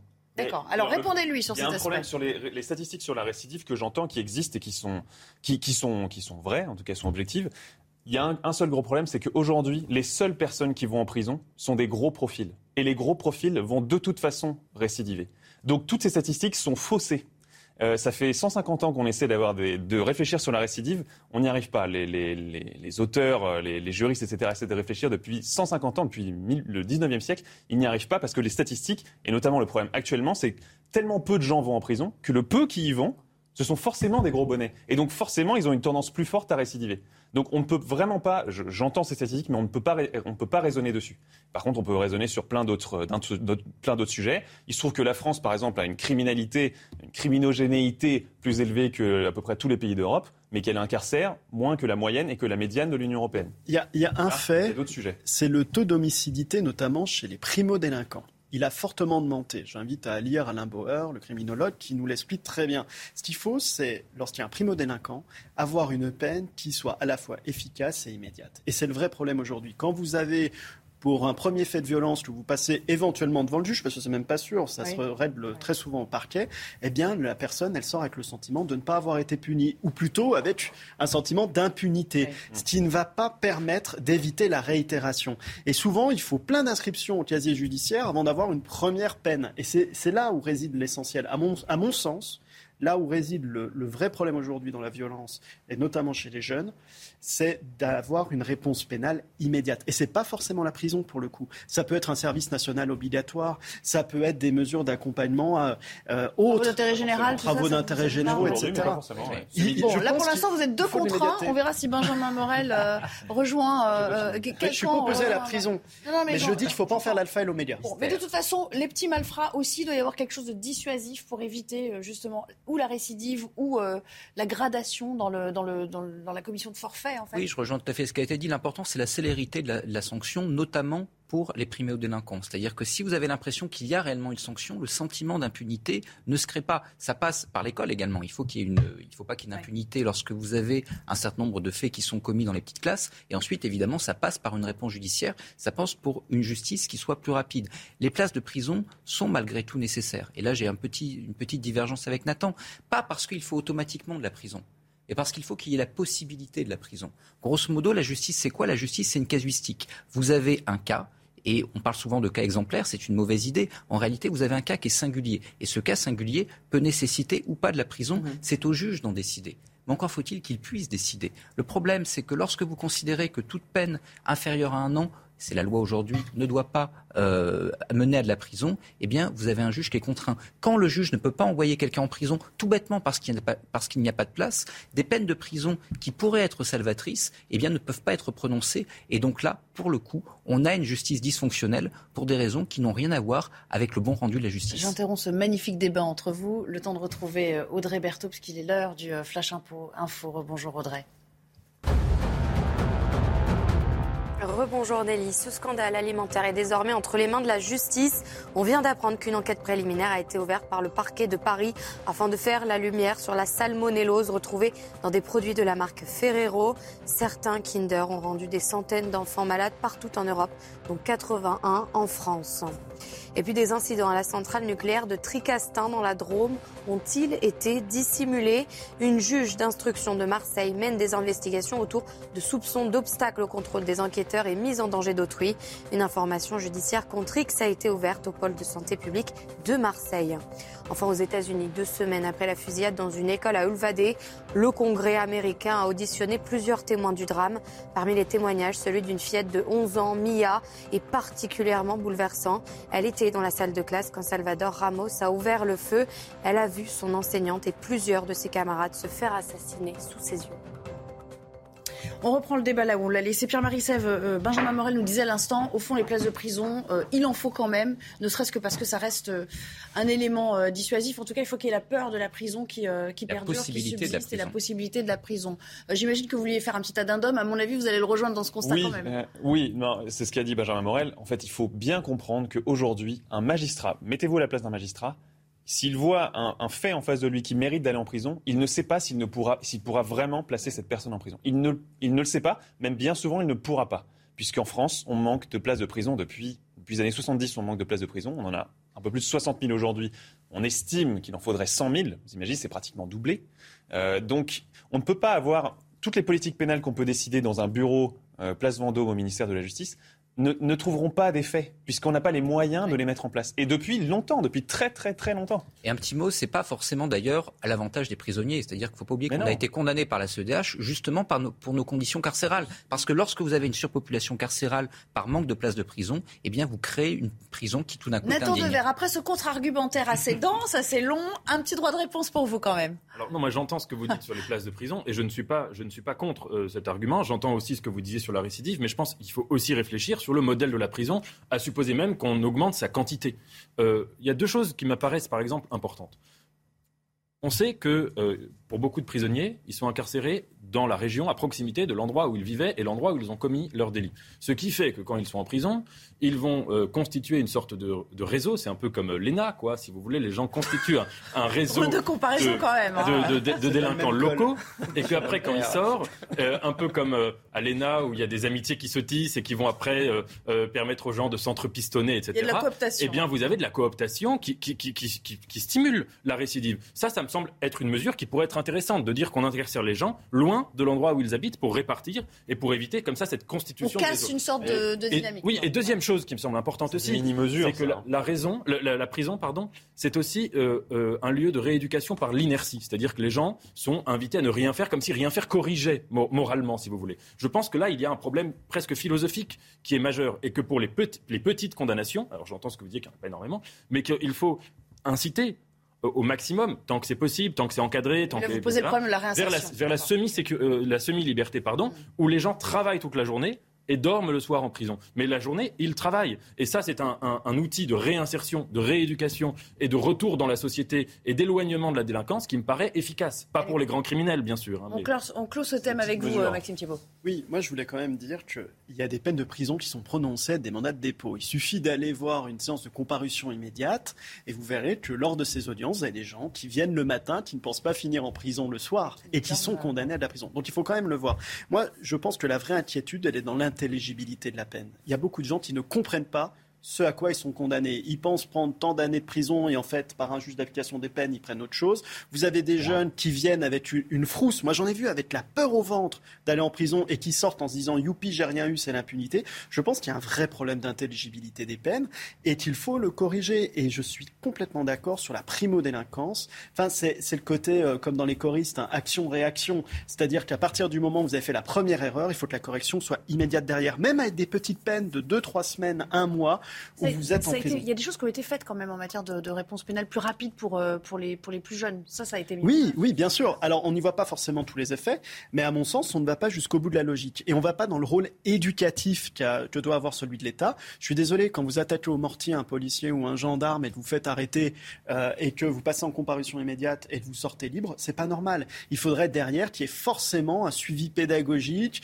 qu'il y ait euh, d'être envoyé dans un centre fermé, dans un style de service national ou service militaire où vous avez une rééducation de cette personne en lui faisant comprendre qu'on ne fait pas ça. Et le problème, c'est que ça n'existe pas suffisamment.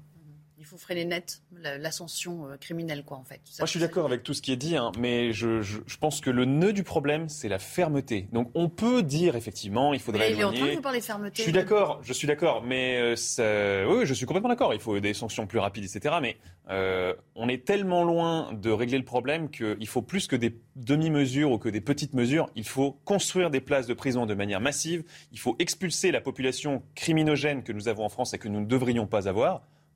Mais ça, c'est certain. Mais déjà, pour une question de dignité de la personne humaine, et je suis tout à fait d'accord euh, avec euh, notre ami maître de conférence en droit public, enfin, c'est quand même scandaleux que la France soit condamnée parce qu'elle ne respecte pas la dignité de la personne humaine dans le milieu carcéral.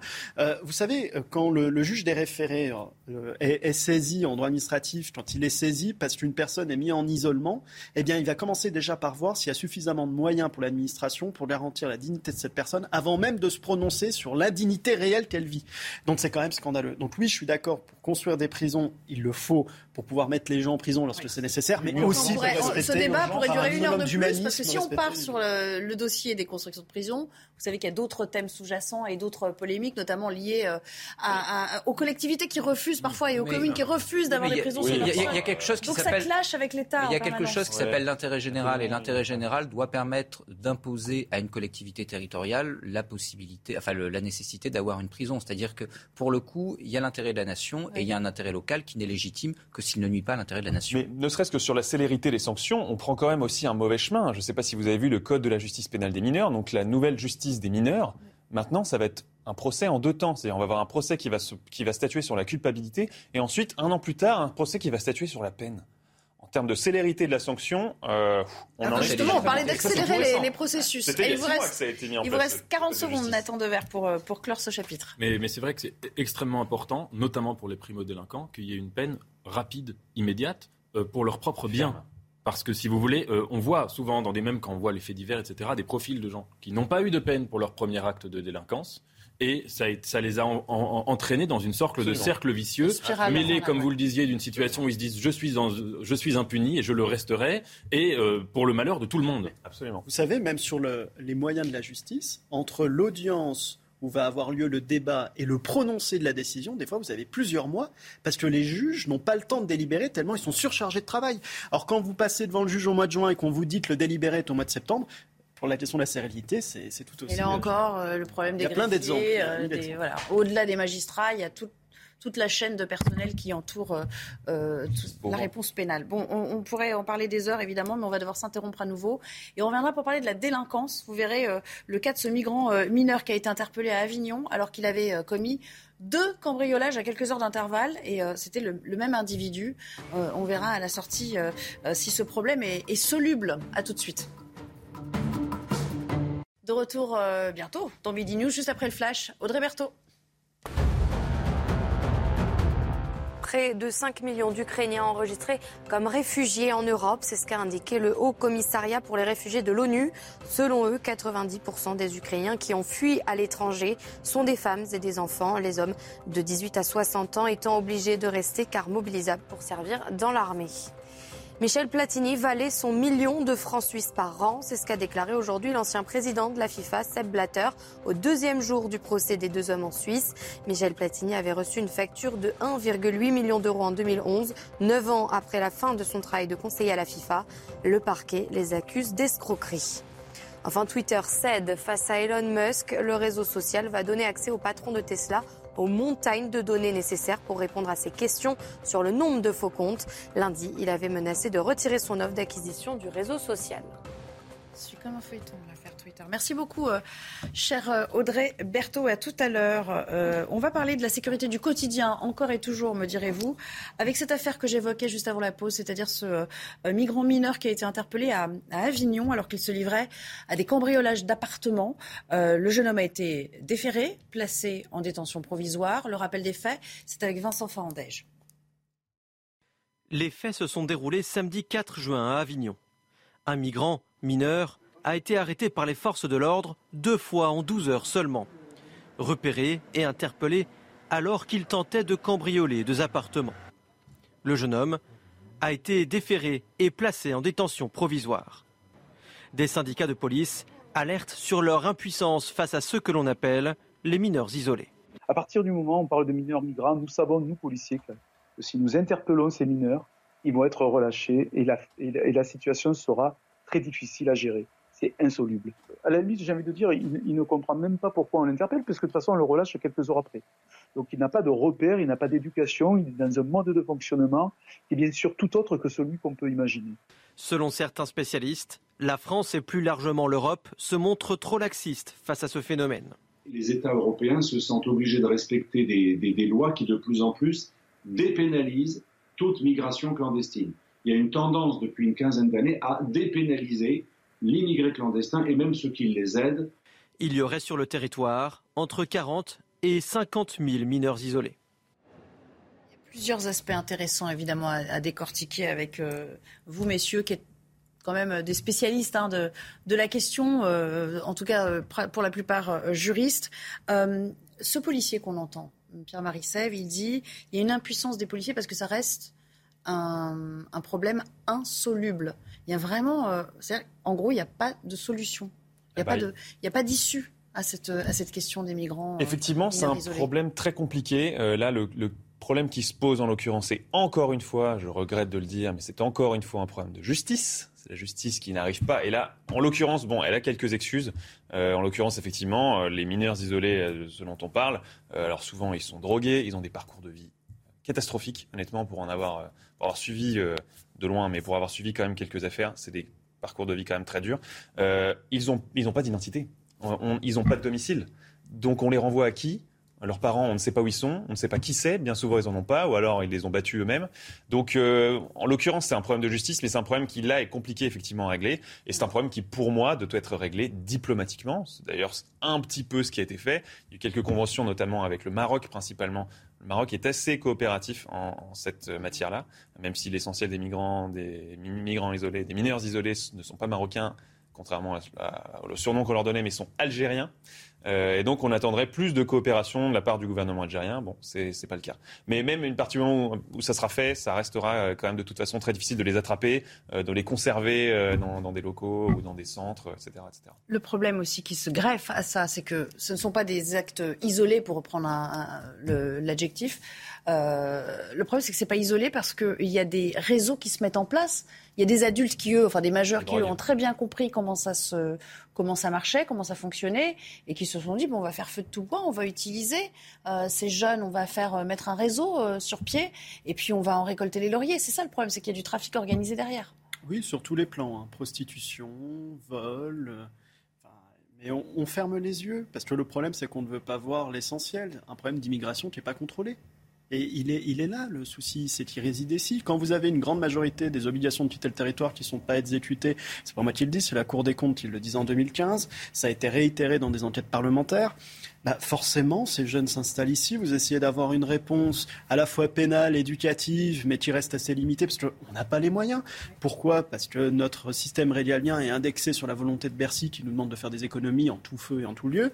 Donc à partir de ce moment-là, bah, on se trouve comme ça avec des exemples qui sont terribles et qui sont terrifiants, mais qui se, qui se multiplient, qui se rappellent à nous en permanence et qui, le pire encore, à mon sens, nous forcent à nous accoutumer à cette actualité. Et c'est ça qui est scandaleux. C'est qu'aujourd'hui, vous dites, oh, bah tiens. banalisation. Euh, On a une banalisation, mais de tous les actes de violence. Je pense à ce médecin militaire qui a été tué à Marseille. On en a vaguement parlé sur les plateaux télé parce que il y a ce cas-là, il y a un autre cas qui se produit ici, il y a un cas là. Et en fait, eh ben, on s'habitue à cela. On ne prend aucune solution parce qu'on a des gouvernements qui regardent s'ils respectent le pourcentage que Bercy leur impose et que la Banque Centrale Européenne leur impose et qui ne prennent pas les dispositions politiques qui devraient être prises. C'est vrai que ce spécialiste là dans le sujet, Alexandre Delval, euh, Nathan Dever, il, il parle, il utilise le terme de dépénalisation de l'immigration clandestine. Mais c'est pas un, selon lui, c'est pas un mal français, mais c'est propre à, à toute l'Europe aujourd'hui. C'est une tendance à l'échelle européenne. Vous êtes d'accord avec lui? Mais écoutez, moi je pense que un fait divers ne peut pas être la porte d'entrée dans laquelle on rentre dans un débat qui est un débat euh, tout à fait important, comme tous les débats, sur l'immigration, sur les OQTF, sur les mineurs isolés, etc. L'effet divers, moi je pense qu'il faut s'en méfier, mais vraiment, euh, comme de la peste en politique, c'est très dangereux, parce que dans un pays, il, se, il y a toujours euh, des drames, tous les jours, et euh, c'est tout à fait normal. on ne peut pas imaginer un pays sans qu'il y ait des drames, et accorder aux faits divers une importance politique. Pour vous, ils n'ont pas de valeur statistique Non, c'est même pas ça, c'est que ça empêche de penser les problèmes. on a des statistiques en plus. Les, mais les statistiques, c'est pas les faits divers, mais pour moi, les faits divers, ça empêche de penser les problèmes. Vous savez, il y a un texte de Hegel qu'il a écrit en 1807 qui s'appelle Qui pense abstrait et où il dit ceux qui pensent abstrait, c'est pas les philosophes comme moi, c'est les gens qui écrivent les faits divers, parce que quand euh, euh, on raconte un fait divers, c'est un peu comme dans une sorte de, de, de comédia dell'arte, il y a le migrant, l'assassin, la victime, le ceci, le cela, et vous avez des sortes de caractères abstraits qui apparaissent, et puis du fait divers, où là il y a un migrant qui a commis, je ne sais, deux cambriolages à Avignon, je crois, eh bien on part sur un, débat sur l'immigration, ou sur les migrants, ou sur les OQTF. Moi, encore une fois, c'est pas pour dire qu'il faut pas en parler, tous les débats sont importants, je suis d'accord avec vous, par exemple, quand vous dites que dans la loi, il y a des choses très, très importantes importantes, enfin, qui, existent déjà et qui ne sont pas appliquées, comme le QTF, c'est un vrai sujet. Mais je pense que c'est très dangereux comme porte d'entrée. Il faut s'en méfier, certes, je suis d'accord avec vous, mais ça peut, ça peut être, je, précisément, je ne suis pas d'accord avec vous sur le fait que ça peut être une porte d'entrée. Ça ne doit pas systématiquement être une porte d'entrée, mais quand par ailleurs la réalité donne raison euh, euh, en tout cas vont dans le sens d'une conclusion qui est tirée d'un fait divers, pour moi c'est une porte d'entrée. En France, il faut savoir quand même le nombre d'agressions, le nombre d'agressions en France. En 1989, on en avait 40 000. Aujourd'hui, on en a 350 000. Vous imaginez? Donc il y a un vrai sujet. La délinquance des mineurs isolés, le procureur de Paris l'a dit il y a 2-3 ans, c'était 10% de la délinquance à Paris.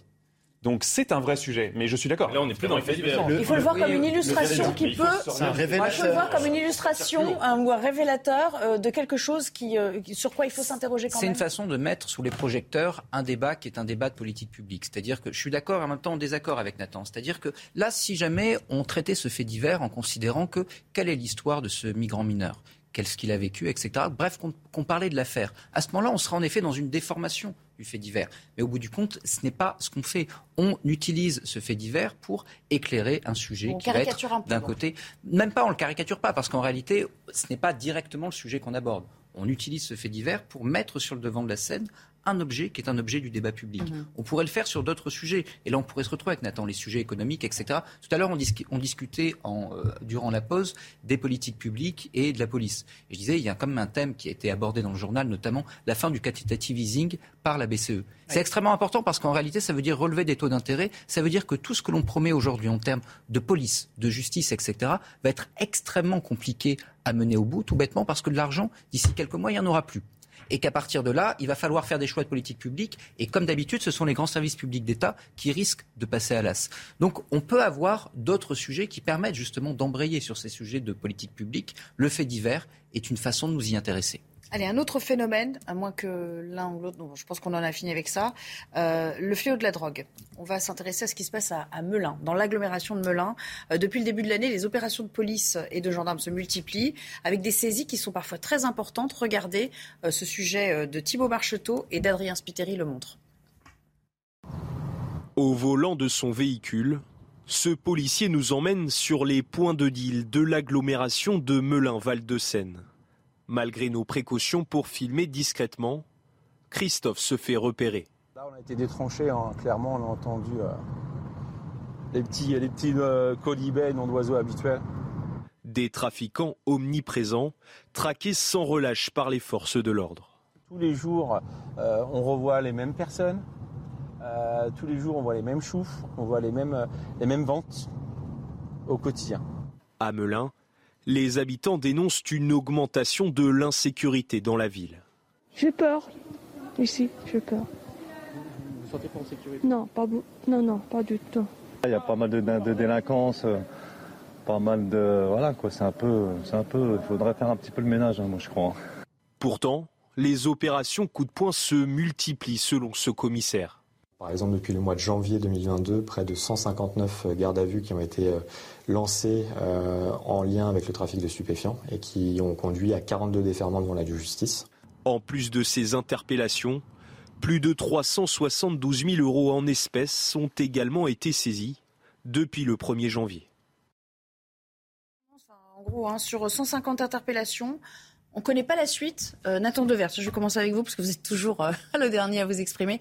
On ne connaît pas la suite, mais euh, il y a une suite judiciaire néanmoins. Hein. Y a, un, le ratio, c'est un tiers de, des interpellations qui donnent lieu à, à, une suite judiciaire, a priori. Oui, le sujet que vous avez montré résume toute la situation. Ouais. Où vous avez des policiers qui disent Moi, mon travail, c'est le, le mythe de Sisyphe. Quoi. C'est-à-dire euh, ce que les, points de vente que je démantèle, euh, trois jours plus tard, ils sont réouverts, c'est les mêmes personnes. Euh, si quelqu'un est arrêté, qui va en prison, le, réseau se reconstitue autrement, etc.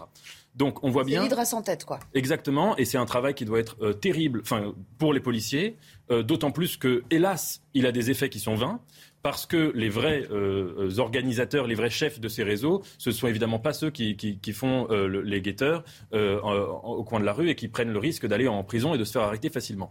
Moi, je pose une question. Est-ce qu'il ne faut pas changer totalement de paradigme? Vous savez, c'est la loi de l'offre et la demande. Mm-hmm. Donc, il y a des gens qui achètent de la drogue, qui savent, quand ils en achètent, qu'ils financent des réseaux qui font couler du sang, qui détruisent la vie de gens qui ont parfois 15, 16 ans, qui détruisent des quartiers, qui, qui, bousillent la vie de tous les habitants. Est-ce qu'il ne faut pas créer des sanctions absolument exemplaires pour les acheteurs qui, encore une fois, le font en toute, en toute, impunité et, si vous voulez, en tout égoïsme? Ça veut dire sans jamais se dire que pour leurs petits besoins de, de financer des soirées avec de la drogue, etc., qui détruisent des vies derrière. Benjamin Morel, le consommateur aussi doit être épinglé oui. doit euh, payer aussi euh, d'une certaine manière il y, a, il y, a, peu de temps, on a, euh, on a fait passer, on a dépénalisé la, la consommation en faisant passer ça sous, sous le sceau de l'amende. Donc, en réalité, en faisant ça, on a constaté un échec, c'est-à-dire qu'on n'a pas la capacité de condamner tout le monde, parce que vous avez un phénomène qui est beaucoup trop massif. Et donc, comme il est beaucoup trop massif, j'entends ce que dit Nathan, mais est-ce que c'est tout à fait réaliste? La réalité, c'est que vous avez trois solutions pour vous attaquer au trafic de drogue aujourd'hui. Soit vous démontez, et je rejoins tout à fait Nathan, point de deal par point de deal, le problème, c'est que évidemment, ça, ça c'est la doctrine ailleurs. Darmanin. C'est la, oui, mais entre guillemets, on, agit sur un symptôme. L'exécutif met l'accent. Voilà, on, on, agit sur un symptôme, mais ça ne change pas grand-chose. Soit vous attaquez la source. Attaquer la source, ça signifie soit rentrer dans un bras de fer avec les pays qui émettent de la drogue, Autant le Maroc peut en effet être un partenaire sur notre politique, autant là c'est un partenaire difficile. Ça implique potentiellement d'avoir une vraie politique aux frontières au niveau de l'Union européenne, ça marche pas très bien. Donc du coup, à voir si on renforce au niveau national ou au niveau de l'Union européenne, ou bien vous légalisez. Euh, et à ce moment-là, vous essayez de contrôler le marché.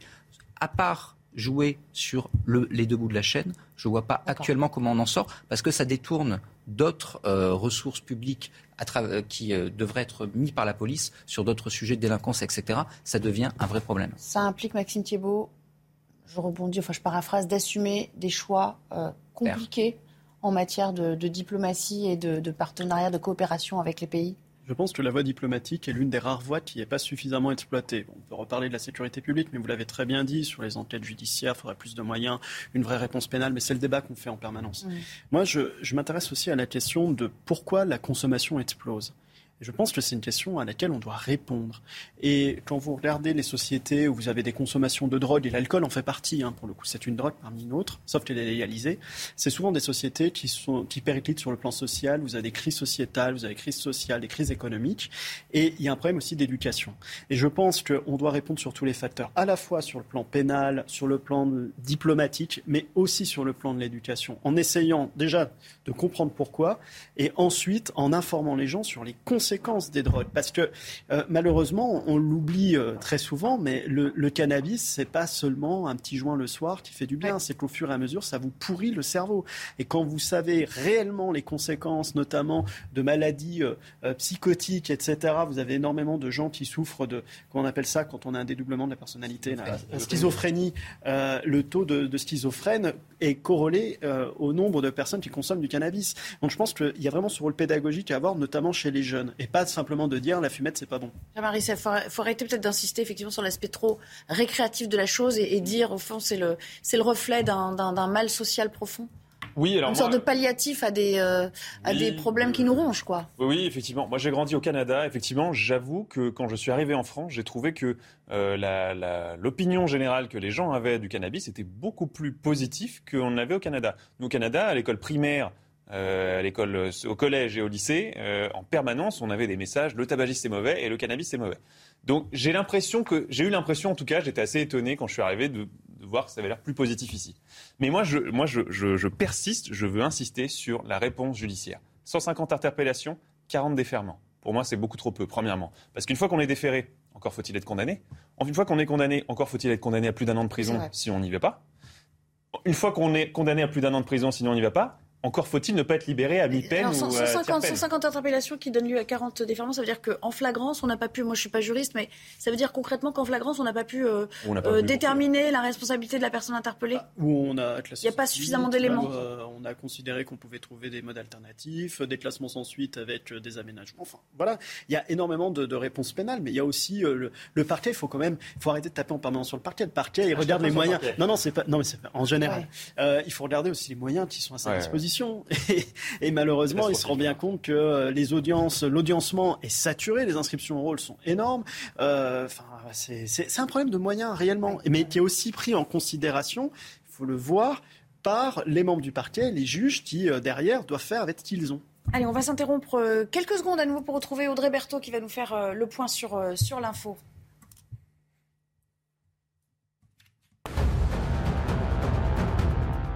Faut-il exclure à la Russie de la FAO, l'Organisation des Nations Unies pour l'alimentation et l'agriculteur?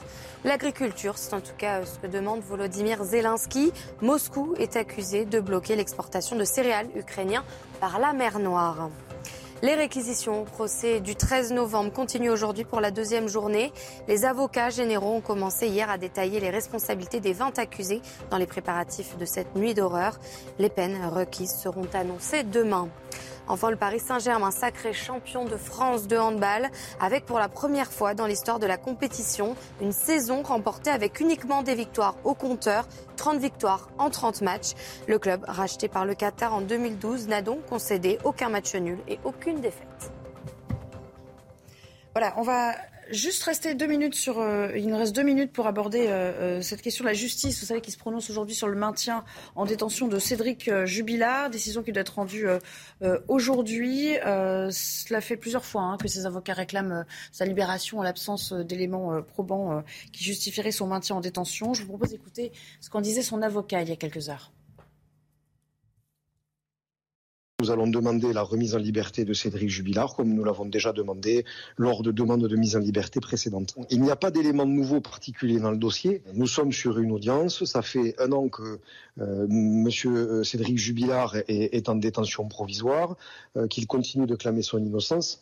Partant de là, euh, nous espérons qu'un jour, la justice finisse par entendre ce que nous avons à lui dire. Parfois, vous savez, pour que certaines personnes comprennent, il faut le répéter, il faut le répéter, et le répéter jusqu'à ce que ça finisse par être admis. On le rappelle, euh, Pierre-Marie Sève, euh, le mandat de dépôt, c'est d'une durée de un an. Il arrive à échéance dans quelques jours, là. Hein.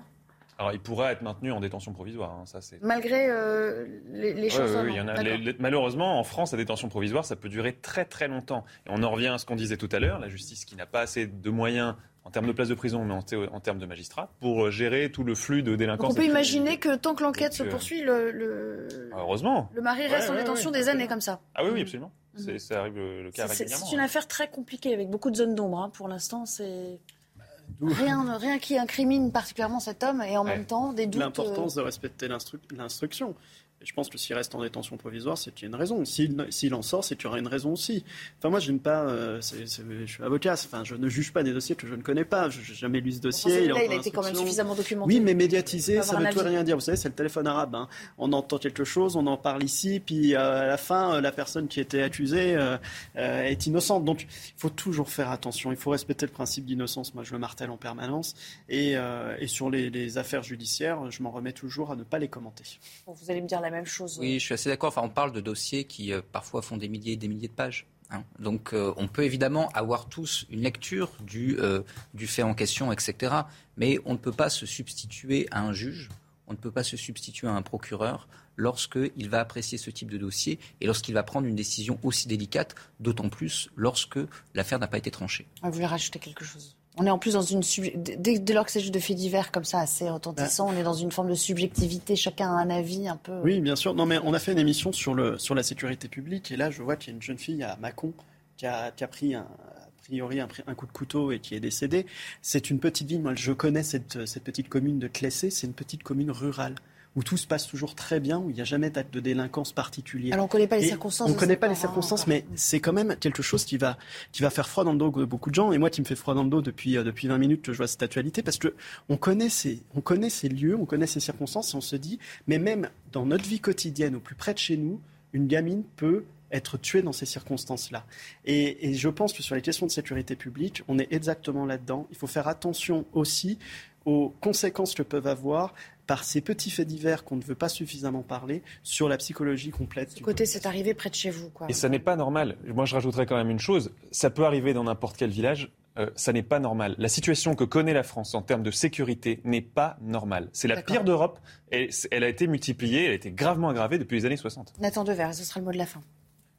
On abordera, j'imagine, ce dossier tout à l'heure. Grande augmentation. Mais euh, plus un des principes de base de, de, des sciences sociales, c'est ce qu'on appelle la normalité du crime. C'est-à-dire que statistiquement, malheureusement, le crime, c'est un phénomène moralement euh, absolument anormal, évidemment, mais statistiquement, donc socialement, le crime est malheureusement, tragiquement, un phénomène normal. C'est-à-dire une société sans crime, c'est pas une société, ça n'existe pas.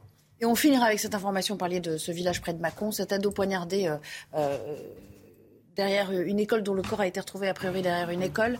Euh, vous l'aborderez un petit peu plus tard dans nos éditions. Vous le voyez peut-être s'afficher en bandeau. Euh, son petit ami de 14 ans est entendu en ce moment euh, par les, les, policiers. Mais bien sûr, vous en parlerez avec ceux qui me feront suite sur ce plateau. en l'occurrence, Anthony Favaillé pour la belle équipe. Et puis Barbara Klein que vous retrouverez dans 90 minutes info un petit peu plus tard cet après-midi. Merci à tous les cas de m'avoir accompagné tout au long de ces deux heures. Je vous souhaite une excellente journée, toujours à l'écoute de CNews. À bientôt. Even when we're on a budget, we still deserve nice things. Quince is a place to scoop up stunning high-end goods for 50 to 80% less than similar brands. They have buttery soft cashmere sweaters starting at $50, luxurious Italian leather bags, and so much more. Plus, Quince only works with factories that use safe, ethical, and responsible manufacturing. Get the high-end goods you'll love without the high price tag with Quince. Go to quince.com slash style for free shipping and 365-day returns.